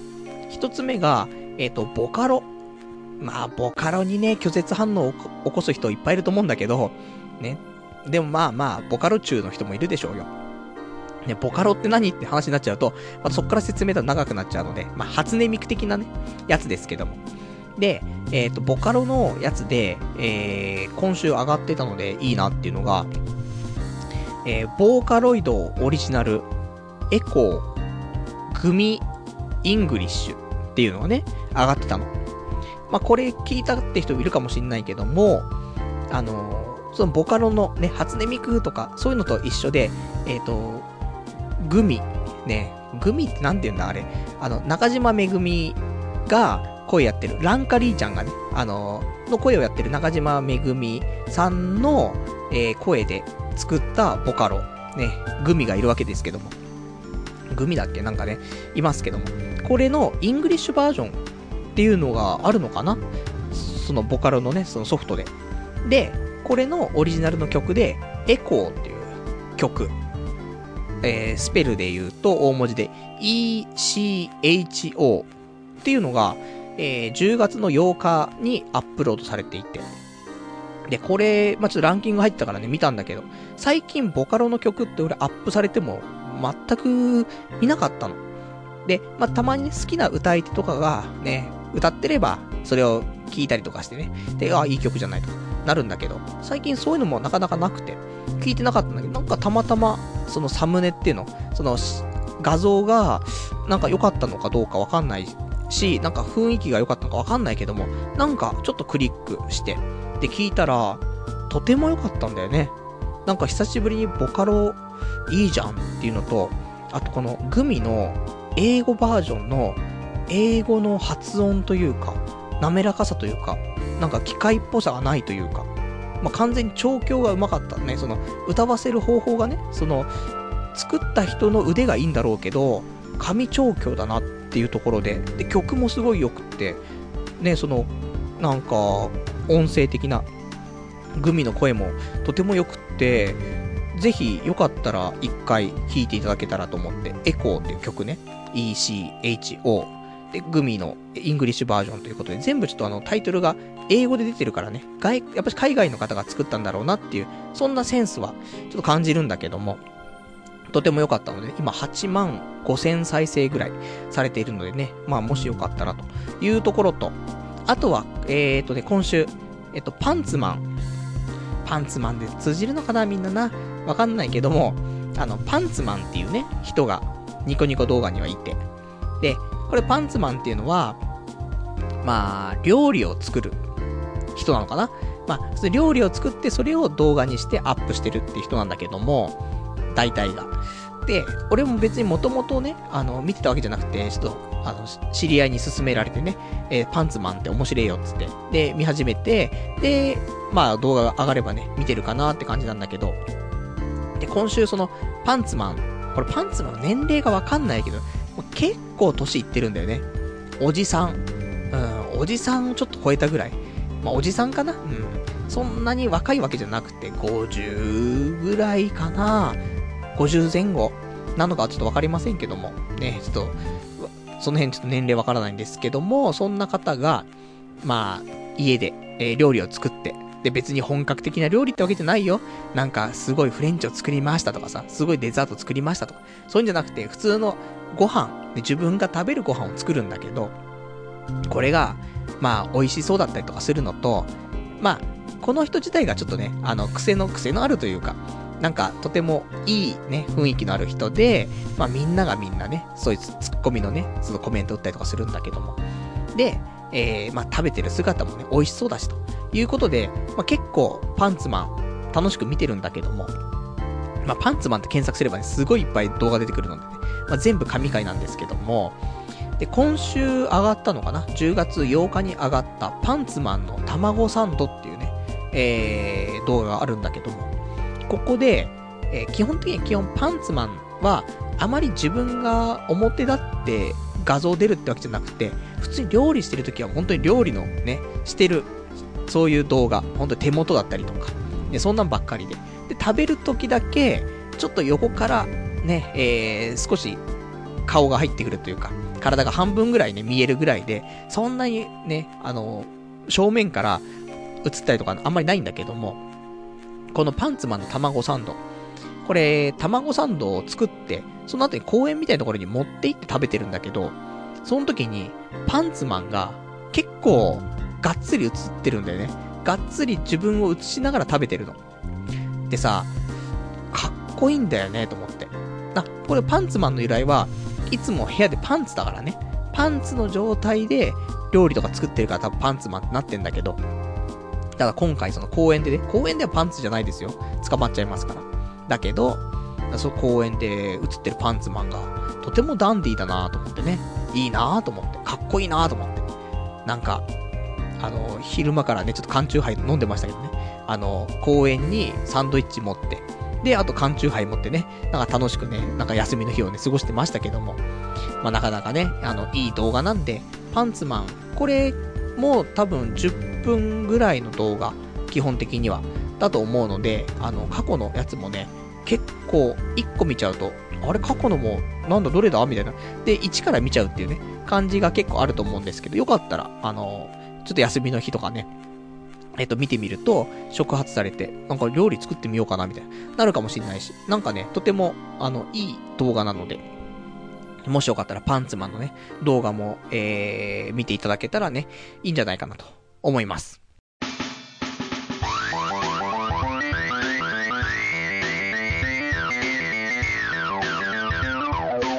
ネットアットエドラジそれではね、えー、ほどほどお時間来ましたから、お別れのコーナーしていきたいと思います。お別れのコーナーは、今日読めなかったお便りとかね、あとは、えー、ちょっと喋りたかったことなんかね、まだ喋れてないことをね、つらつらとやっていこうじゃないかというコーナーなんですけども、本当に、あの、もともといただいていたお便りが全然読めていないので、ちょっとお便り消化しようか。ね。あまり感想とかは言えないかもしれないけども、ちょっといただいたお便りをちょっと順々に読んでいこうかと思います。えー、お便り一つ目ね、えー、860番さん。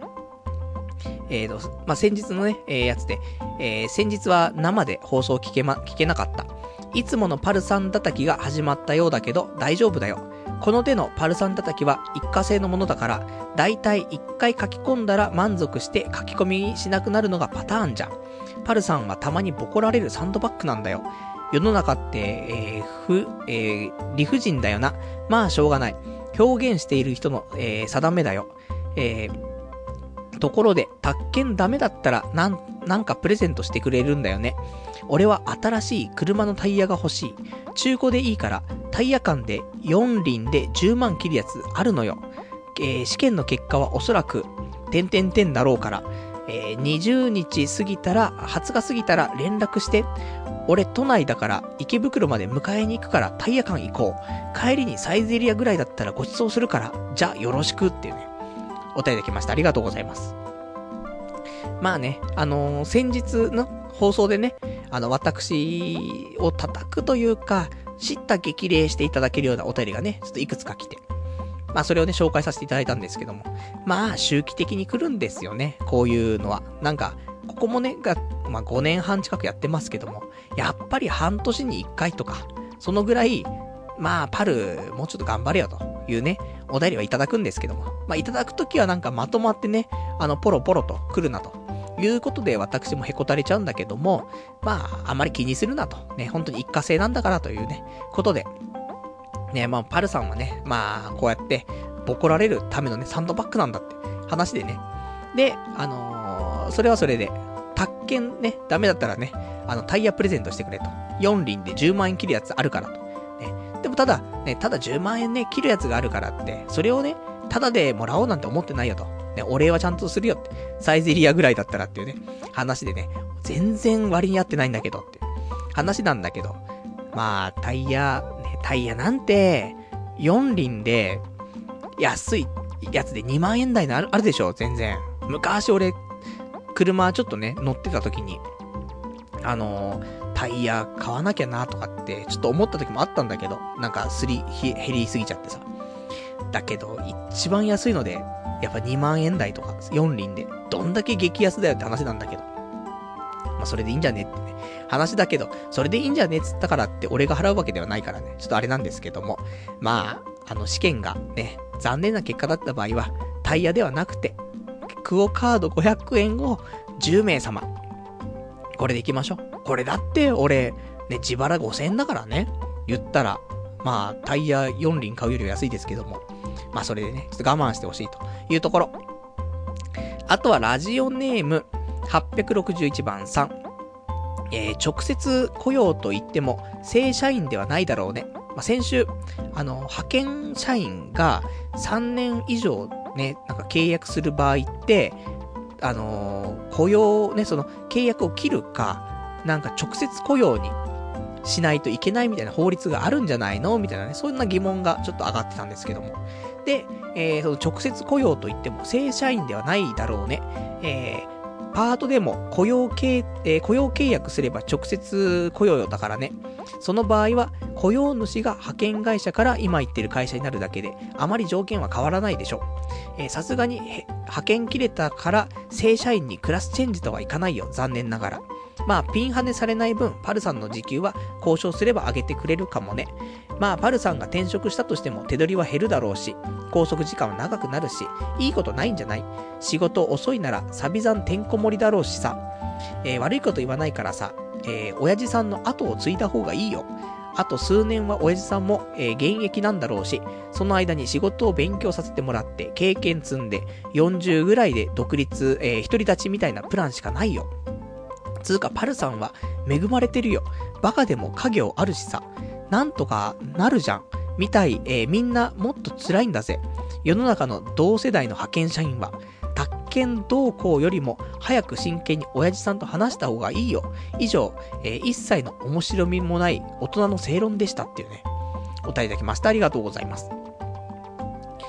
まあね、あの、派遣の関係に関しては、ね、まあそういう話よね。派遣の人が3年とか働いたからといって、正社員に格上げではなくて、雇用形態がちょっと変わるというね。派遣ではなくて直接雇用。ただ、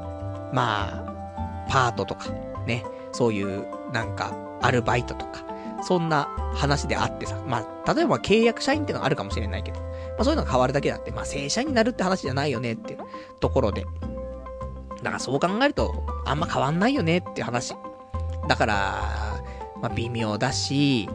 で、ね、あと時給が下がっちゃったりとか、あとは雇用形態によっては、ね、あんまり残業代が出ないとかさ、まあ、出さないといけないんだけど、まあその辺はね、あとはどうなるかわかりませんけども、今より環境が良くなるのって言うと、意外と派遣ってさ、守られてるんだよね。直接雇用だと結構がっつり言われるようなところも、派遣だからこそ、ちょっとオブラートに包んで、っていうのもあったりするので、そういう意味ではね、あの、どっちがいいのっていうと、まあ、派遣の状態の方がいいんじゃないのっていうのもね、あるかなとは思うんだけど。とはいえ、ね、派遣でこのままやっていくわけにも私もいかないからね。宅建の試験受けたらね、あの、その後は、もうちょっと受かってようが受かってまいがね、ちょっと転職活動はしようと思ってるんですけども。それで、ね、ただ、転職活動するんじゃなくて、ね、悪いこと言わないからと。ね、親父さんの後を継いだ方がいいよっていうね、そんな大人のね、正論がありましたけども。難しいのはさ、やっぱ、ね、これは甘えって言われたらまた、それはもう当然だと思うんだけど、親と仕事したくないんだよね。あまり。ね。やっぱりね、あんまそこをうまくやっていける自信ないんだよね。家族間の仲がいいとか悪いとかじゃなくて、仕事っていう部分で、なんか仲いい人間とか、なんか近しい人間とやるっていうのが、向いてないと思うね。ギスギスしちゃうんだよね、多分。で、ギスギスさせないと今度逆に仕事にならないし、なあなあになっちゃうしさ。その辺が難しいなと思って。で、うちの親父も結構ワンマンでやってきてるのよ。多分、人を雇ったりとかしたことも何度かあるんだけど、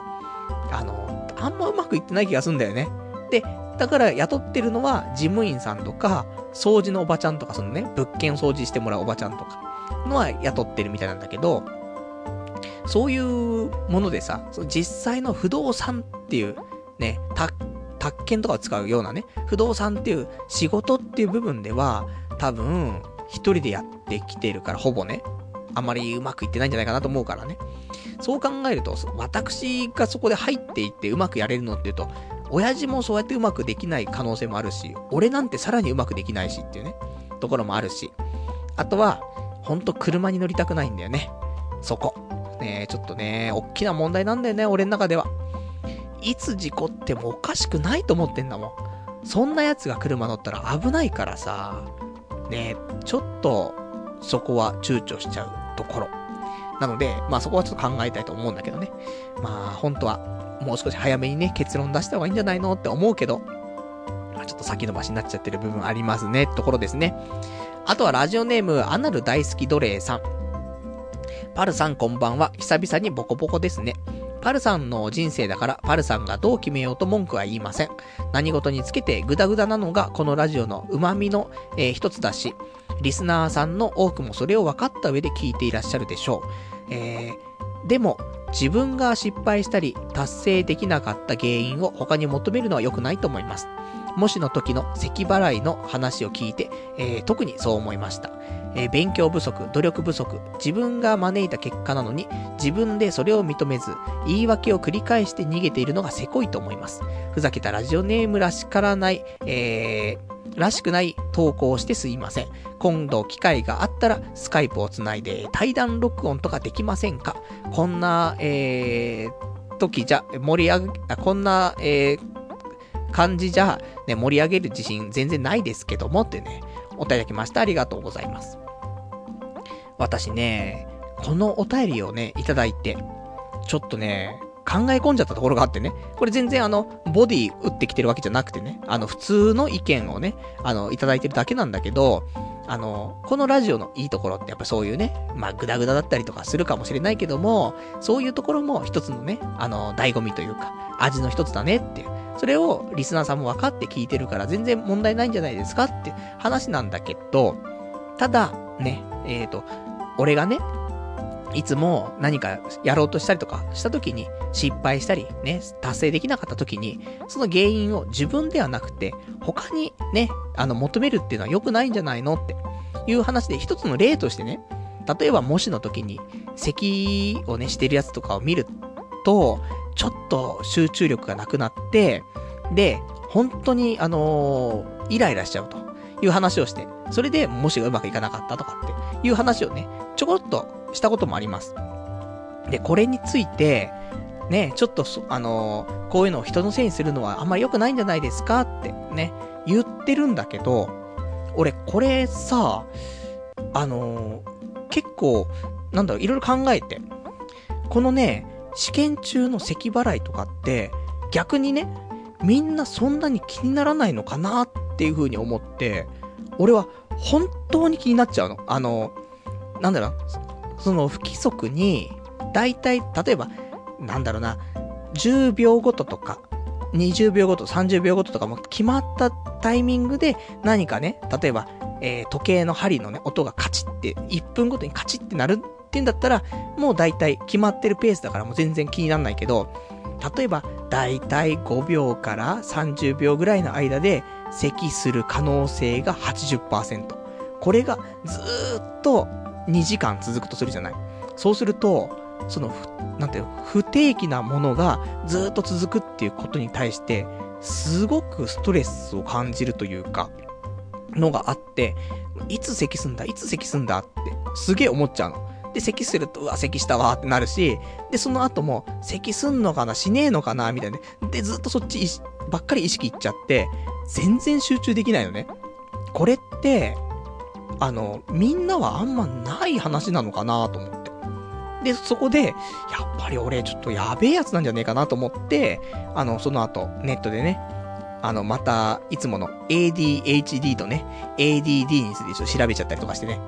俺ダメなんだな大丈夫かなみたいな、思って、やっぱりね、注意力散漫っていうのは、これはその、なんていうの？なんか言い訳とかじゃなくて、マジでやべえ感じの、な、現象というか、ね、ものなのかなっていうのを考えて。で、いろいろ調べたところ、あのー、こういうちょっと集中力が続かないというか、ちょっとしたことで集中力が切れちゃうような人に、いいサプリメントはこれですみたいな。そういうの見つけてさ、本当は心療内科とか行って、ちゃんと診断してもらった方がいいですよって出るんだけど、そんなことを言ってもさ、なかなか難しいじゃないということで。で、もしね、そういうサプリメントとかでうまくね、やっていけるんだったら、ね、その咳払いとかも気にならないでいられるんだったらね、いいかなと思って調べた結果、あのー、よくあるさ、頭良くなるサプリで DHA ってあるじゃない。あのー、まあ、よくマグロの目ん玉の裏とかにありますよみたいな、その魚系のね、やつなんですけども、この DHA が結構いいですよと。まあ、その頭良くなる、ならないとか別に、そういう、ちょっと集中力がない人が集中力を、まあ、出すというか、まあ、集中力ないから普通の人と同じようになっていくっていう表現のが正しいんだろうけども、それがちょっと DHA がいいよというのがあったから、これは、ね、やっぱり、こういうお便りいただくとさ、やっぱ自分がちょっとおかしいんじゃないって私思っちゃうじゃない？本当にそういうの気になっちゃうから。そしたら、やっべえやっべえってなって、ちょっと深夜ね、ドンキホーテね、やってるからさ、朝5時まで。夜中の1時過ぎかな。やべえと思って。そのまま、あのー、ドンキホーテ行ってさ、DHA のサプリ買ってきてさ、で飲んでますけども。で、今日も続けて飲んでますけども、ちょっとだけね、もしくは気持ちかもしれないけども、集中できてる気がするっていうね。これは本当にね、気だと思うんだよね。プラシーポ、プラシーポ効果みたいな、ね。そんなレベルで、なんか、あのー、集中力できますよって言われて、そうなんですか？飲んで、あ、なんか集中力上がってきた気がする、みたいな。そんなレベルかもしれないけども。ただやっぱ、試験中の咳払いとかはダメなんだよ、本当に。だこれはもう俺が努力、努力じゃないとかの問題じゃなくて、気になる。ね。これはもう、本当に気になるから、やめてほしいんだよね。で、気にならないにもしできるんであればもう俺も DHA もガブガブ飲むしかないから。まあ一日決められた量しか、量しかね、飲めませんけども。まあ試験までね、これちょっと続けて飲んで、少しでもね、そういう気が散らないような、ね、ちょっと環境を作れたら嬉しいなというところで、なんか、あの、逆にでもこのお便りいただいて、よかったなっって思うよね。その、試験の時にまた同じような現象が起きてイライラしてさ、集中できねえなそっちばっかり気になっちゃうなって、なるよりは、こう、今の段階で DHA 買ってさ、飲み始めてさ、当日そこまで気にならないってなったらさ、それこそね、いいじゃない。だから、逆にね、本当にありがたかったなと。ね。あの、ラジオネームがね、とてもふざけたラジオネームのアナル大好き奴隷さんですけどね。ありがとうございます。そんなんでね、あの、無事 DHA を飲み始めましたからね。まあ、それでね、あの、言い訳をせずにね、やっていけるかなと思いますからね。まあ、DHA 効かなかったじゃねえかってね、今度なんか俺、サプリ会社をね、訴えちゃう気がしますけどもね。まあ、それでね、やっていきたいと思っております。あとは、ラジオネーム863番さん。えー、パルさんこんばんは。いつも楽しく拝聴させていただいております。いろんな意味で、ありのままのパルさんのラジオが好きです。ただ、アニメとかニコニコ、面白くて朝起きれなくて遅刻しちゃうよね。普通とか言っちゃうのは、えー、アナと雪の女王よりありのまますぎんじゃね。メンヘラビッチスイーツみたいなことを言ってるなと思いました。というね、お便りいただきました。ありがとうございます。そうね、ありのまますぎるね。本当に。メイジェイか俺か、ね、松高子か俺か、ね、ぐらいのちょっとありのままなんですけども、まあね、欲望はなかなか抑えづらいと。で、そんなにさ、なんとがっつり例えば、ね、夜中、ね、0時になってから、じゃあ3時間のね、映画を見ましょう。ってなると、3時間かって躊躇するし、なんだけど、やっぱそうやってさ、アニメとかニコニコ動画ってさ、細かい時間での動画だったりするじゃない？そうするとさ、ちょっとこれも見て、ちょっとこれも見て、ちょこちょこちょこちょこ見ると、3時になってるみたいな。やっべっつって。勉強しなくちゃみたいな。3時からお前勉強すんのみたいなね。なって、そっからお風呂入りながら勉強して、で、寝るのは5時とか。そうすると、遅刻しちゃうよね、みたいな。ありますけども。ね。本当にどうしようもないね。もう俺もね、こんなこと言ってるんじゃね、本当にメンヘラビッチスイーツのね、こと言ってられないなと思いますからね、少し自重したいなと思うんですけどね。まあこうやってラジオね、ラジオも、本当はラジオ終わったら、ね、勉強するぞとか言いながらもね、この後ちょっと見たい動画もちょっといくつかありますし、ね、動画見てると気づくとまた3時で、やっべえ3時ってね、やっべえパズドラやんなきゃみたいな。ね、勉強しねえのかよみたいな、なりますけども、まあそんなんでね、ただまあ、今週はちょっと本当に勉強しないとやばいので、まあ明日休みなんでね、明日結構ね、マジでやんないとっていうぐらい焦ってきてるからね、やっていきたいと思っております。あとはラジオネーム864番さん。ポッドキャスト聞いたが、えー、もしやばいな。奇跡が起こらない限り合格ないレベルか。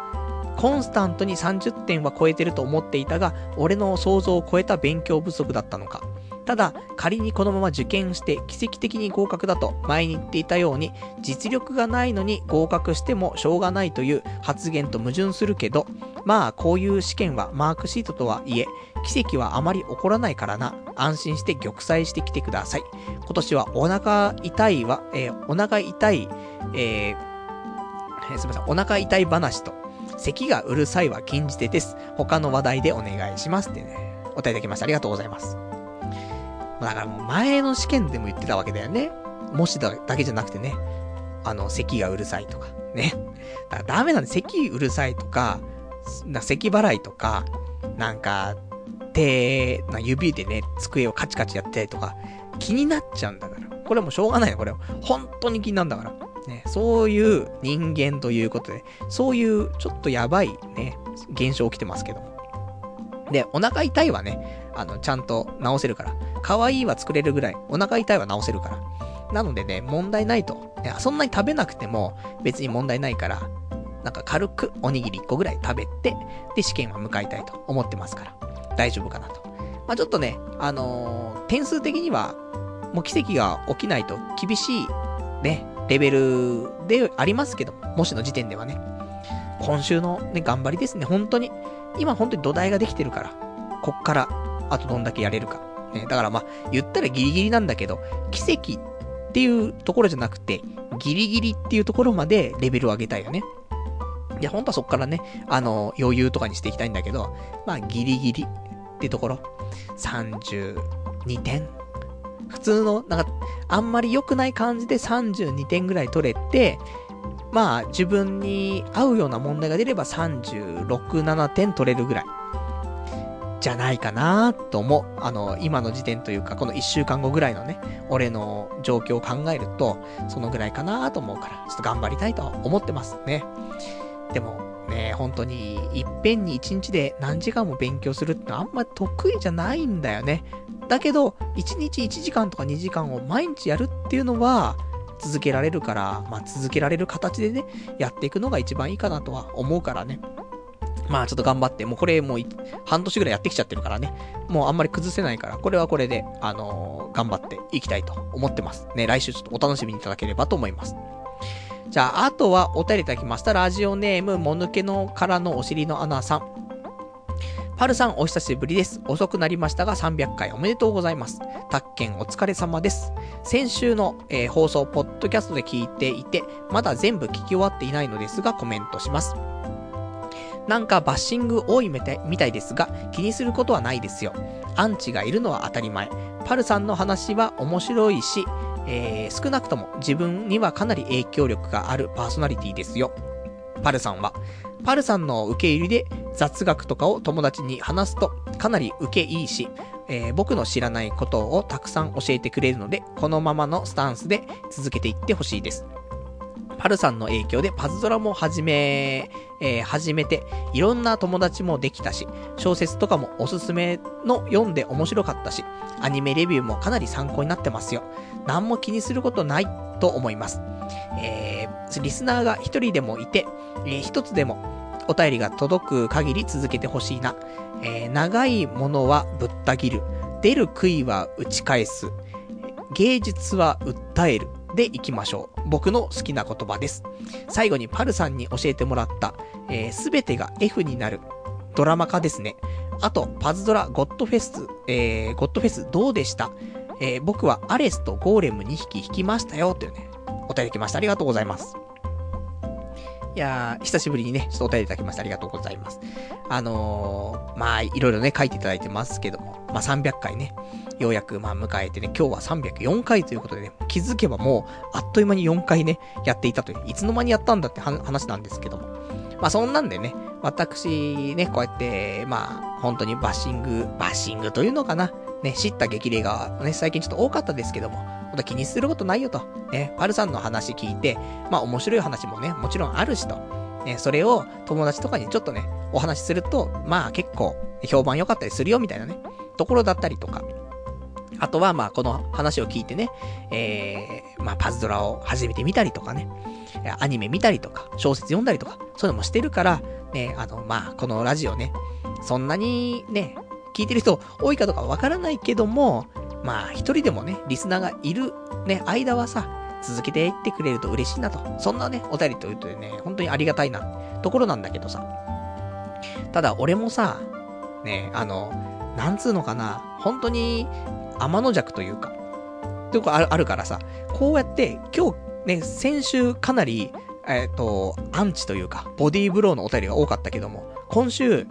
うやって擁護してくれるお便りが多いじゃない？擁護してくれるお便りが多いと、それはそれで、またちょっとどうなの？ってなっちゃうんだよね。あの、なんか、擁護されすぎて、なんか、パルさん慢性みたいになって、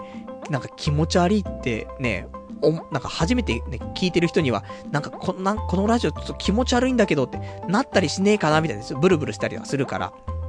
まあバランスが何事も大事かなと思うんだけどさ。なんかね、やっぱし、多い意見が多か、あると、ちょっと俺は少ない意見の方に行きたくなっちゃったりとかして、そっちをね、擁護した、しちゃったりとかしてさ。多い意見、やっぱそうなんだよね。バッシングがすごい多くなったら、ね、そうやって、あの、擁護してくれる方につきたくなっちゃうけど、擁護の意見が多かったりすると、バッシングしてる方について、まあね、みんな擁護してくれるけど、こうやって知った激励もね、あの、ありがたいじゃないですか、みたいな、なっちゃうっていうね。この変なバランスを保とうとするっていうね。そんな心がちょっとあってね、私自分で自分がちょっと気持ち悪いところあるんですけども。まあそんなね、中で、えっ、と、いくつかいただいているその内容としては、パズドラ、ゴッドフェス。ね、パズドラやってる人がどんだけいるのかわかりませんけども、一応私のゴッドフェス、3回ね、あの、もう石がなくてね、3回しか弾けなかったんだけども、えー1回目がバジリスク。ね、ゴミみたいなね、えーモンスターで。2体目がね、キューピット。ね、もうレアですよ、本当に。ね、パンピー卵ですよ。で、3つ目が、ようやく今回のゴッドフェス大賞、えー、読み、来ましたからね。本当はもう赤ソニアが欲しいんだけども、読みで全然ありがたいということでね。で、えー、今回のゴッドフェス終わってしまったんですけどもね。まあ、ちょっと今回は、赤ソニア出そうな気がしたからね、課金したくてしょうがなかったんだけどね。まあ、明日のね、明日までやってんのかな、ゴッドフェス。なので、それまでに石がね、あと2つ溜まれば、また午後になるからね、最後1回弾けたら嬉しいなという感じで、パズドラはやっております。あとは、俺が前におすすめしていた小説、すべてが F になるっていうね、小説なんですけども、これドラマ化されるということでね、どうなるんでしょうか。でも、これドラマ化されたのかな？なんか、ね、前にドラマ化されますみたいなニュースは見たんだけど、今やってるんだか、次のクールだかわかりませんけども、これちょっと楽しみだったんで、多分、今期だな、やってるの。だって俺、ね、見よう見ようと思ってた頃あったから、確か今期やってるんじゃないかなと思いますけど。ね、ちょっと、ド、ドラマでどこまでできるのかわからないけども、小説は面白い。本当に。あのこれ、すべてが F になるを見て、この人の、その森博っていうね、人の作品を見始めたっていうのもあるから、もう今はちょっと見てないけども、まあ、結構な関数ね、あのー、シリーズを見てたから。なので、すべてが F になるは、まあ普通に短編、じゃないけど、その一冊だけでも十分完結してるから、ちょっと見るとね、面白いかもね、知れないですね。まあドラマ見る時間ないよとか、いう人いたら、ね、こうやって小説で保管するのもいいかなと思います。ね、そんな、ね、ありがとうございます。あとは、えっ、ー、と、お便りいただいているのが、えっ、ー、と、あるかな。えー、ラジオネーム、えー、ラジオネーム、Mac ユーザーさん。えー、パルさん、パルさん、豆腐メンタル、えー、豆腐メンタルすぎわろた。え、アンチが湧くのは人気がある証拠っていうから、あんまり気にし気にしなくてもいいっていうか、その程度でいちいち気にしてたら、キリがないから、えー、キリがない気がしますけど。あと、リスナー受けするラジオにするとか、そんなことどうでもいいです。えー、ウッドストリームの木沢さんも言っていたけど、えー、ポッドキャストで一番大,、えー、大事なことは、ともかく続けることなので、無理して方向性変えて、やるのが苦痛になるよりやりたいようにやって、長続きしてくれた方がありがたいです。少なくとも常連さんはそう望んでいます。というね、お答えいただきました。ありがとうございます。なるほどね。えー、まあ、アンチが湧くのは人気がある証拠ってね。まあ、どうだかわかりませんけどもね。私、本当に、まあ、アンチじゃないからね。まあ、誰かが言ってましたけど、アンチもファンみたいなこと言ってましたけども、アンチというか、アンチだったらそんなに長文書かないから、まあ普通に聞いてくれてた人とかで、で、やっぱり、ね、そういう気持ちが、いつもこういう風に思ってんだけど、パルは本当にね、こういう風にちゃんと動かねえなと、こういう風にしたらもっといい人生があるのにってね、毎回それ思っててもどうにもならなくなって、長文のメールを送ってくれるってね、知った激励ですよ。そう思えば、ね、本当にありがたいなって話ではありますし。ただ、やっぱりね、あの、そういうので、ラジオを続けたくなくなっちゃったりとかね、するとまたあれなのでね、まあ、ラジオは続けていきますし、俺もね、あの、これ書いてある通り、その、ポッドキャストは、ね、一番大切なことはともかく続けること。ね、この言葉は本当に同意するよね。やっぱりね、なんか、ポッドキャストね、始めますとか、ね、始めてみましたとかって人もいっぱいいると思うんだけど、やっぱり続かないよね。本当に1年続いているポッドキャストってあるっていうと、ほんと少ないと思うのよ。やっぱり、ね、もちろん、人が聞いてくれないとやってる意味がないというか、感じも出ないし、だから続けるのって難しいかなと思うんだけど、やっぱりやったらちょっと1時、1年間ぐらい、頑張ってほしいなとは思うよね。俺もそういう気持ちでね、続けて気づけば5年半経ってますけども、まあできれば何事も継続してもらうと嬉しいな、と、ね、思うから、ということは、まあ、リスナーの方もね、もしかしたらこのラジオをね、やっぱり続けていった方が嬉しいって思ってくれるんであればね、なんか面白くね、人気のあるものを作ろうっていうよりも、まあ、今の時点で長く続けること、ね、それをしていった方が、まあ、喜んでくれるんであればね、まあ、それはそれで、あのー、これからも継続していきたいなと思っております。じゃあ、あとは、ね、まだお便り読む？あるよ、いっぱい。ね。読もうか。ね。あと、お便り4通あるから。4通読むね。えー長いな、2時間経って、俺勉強しなくちゃいけないのにって、コーナーもやってないのに、みたいなね、なりますけども、え、本当にこんだけお便りいただけるってありがたいねっていうことよね。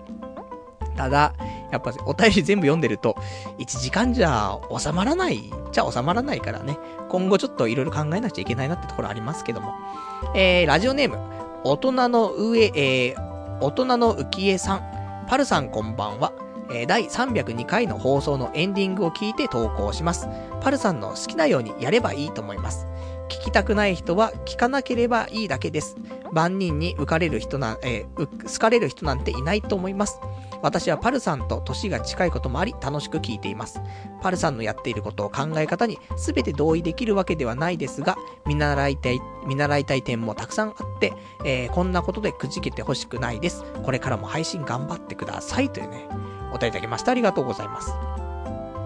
ね、こうやって、用語のね、お便りがいっぱい来るわけですよ。ありがたい。そして、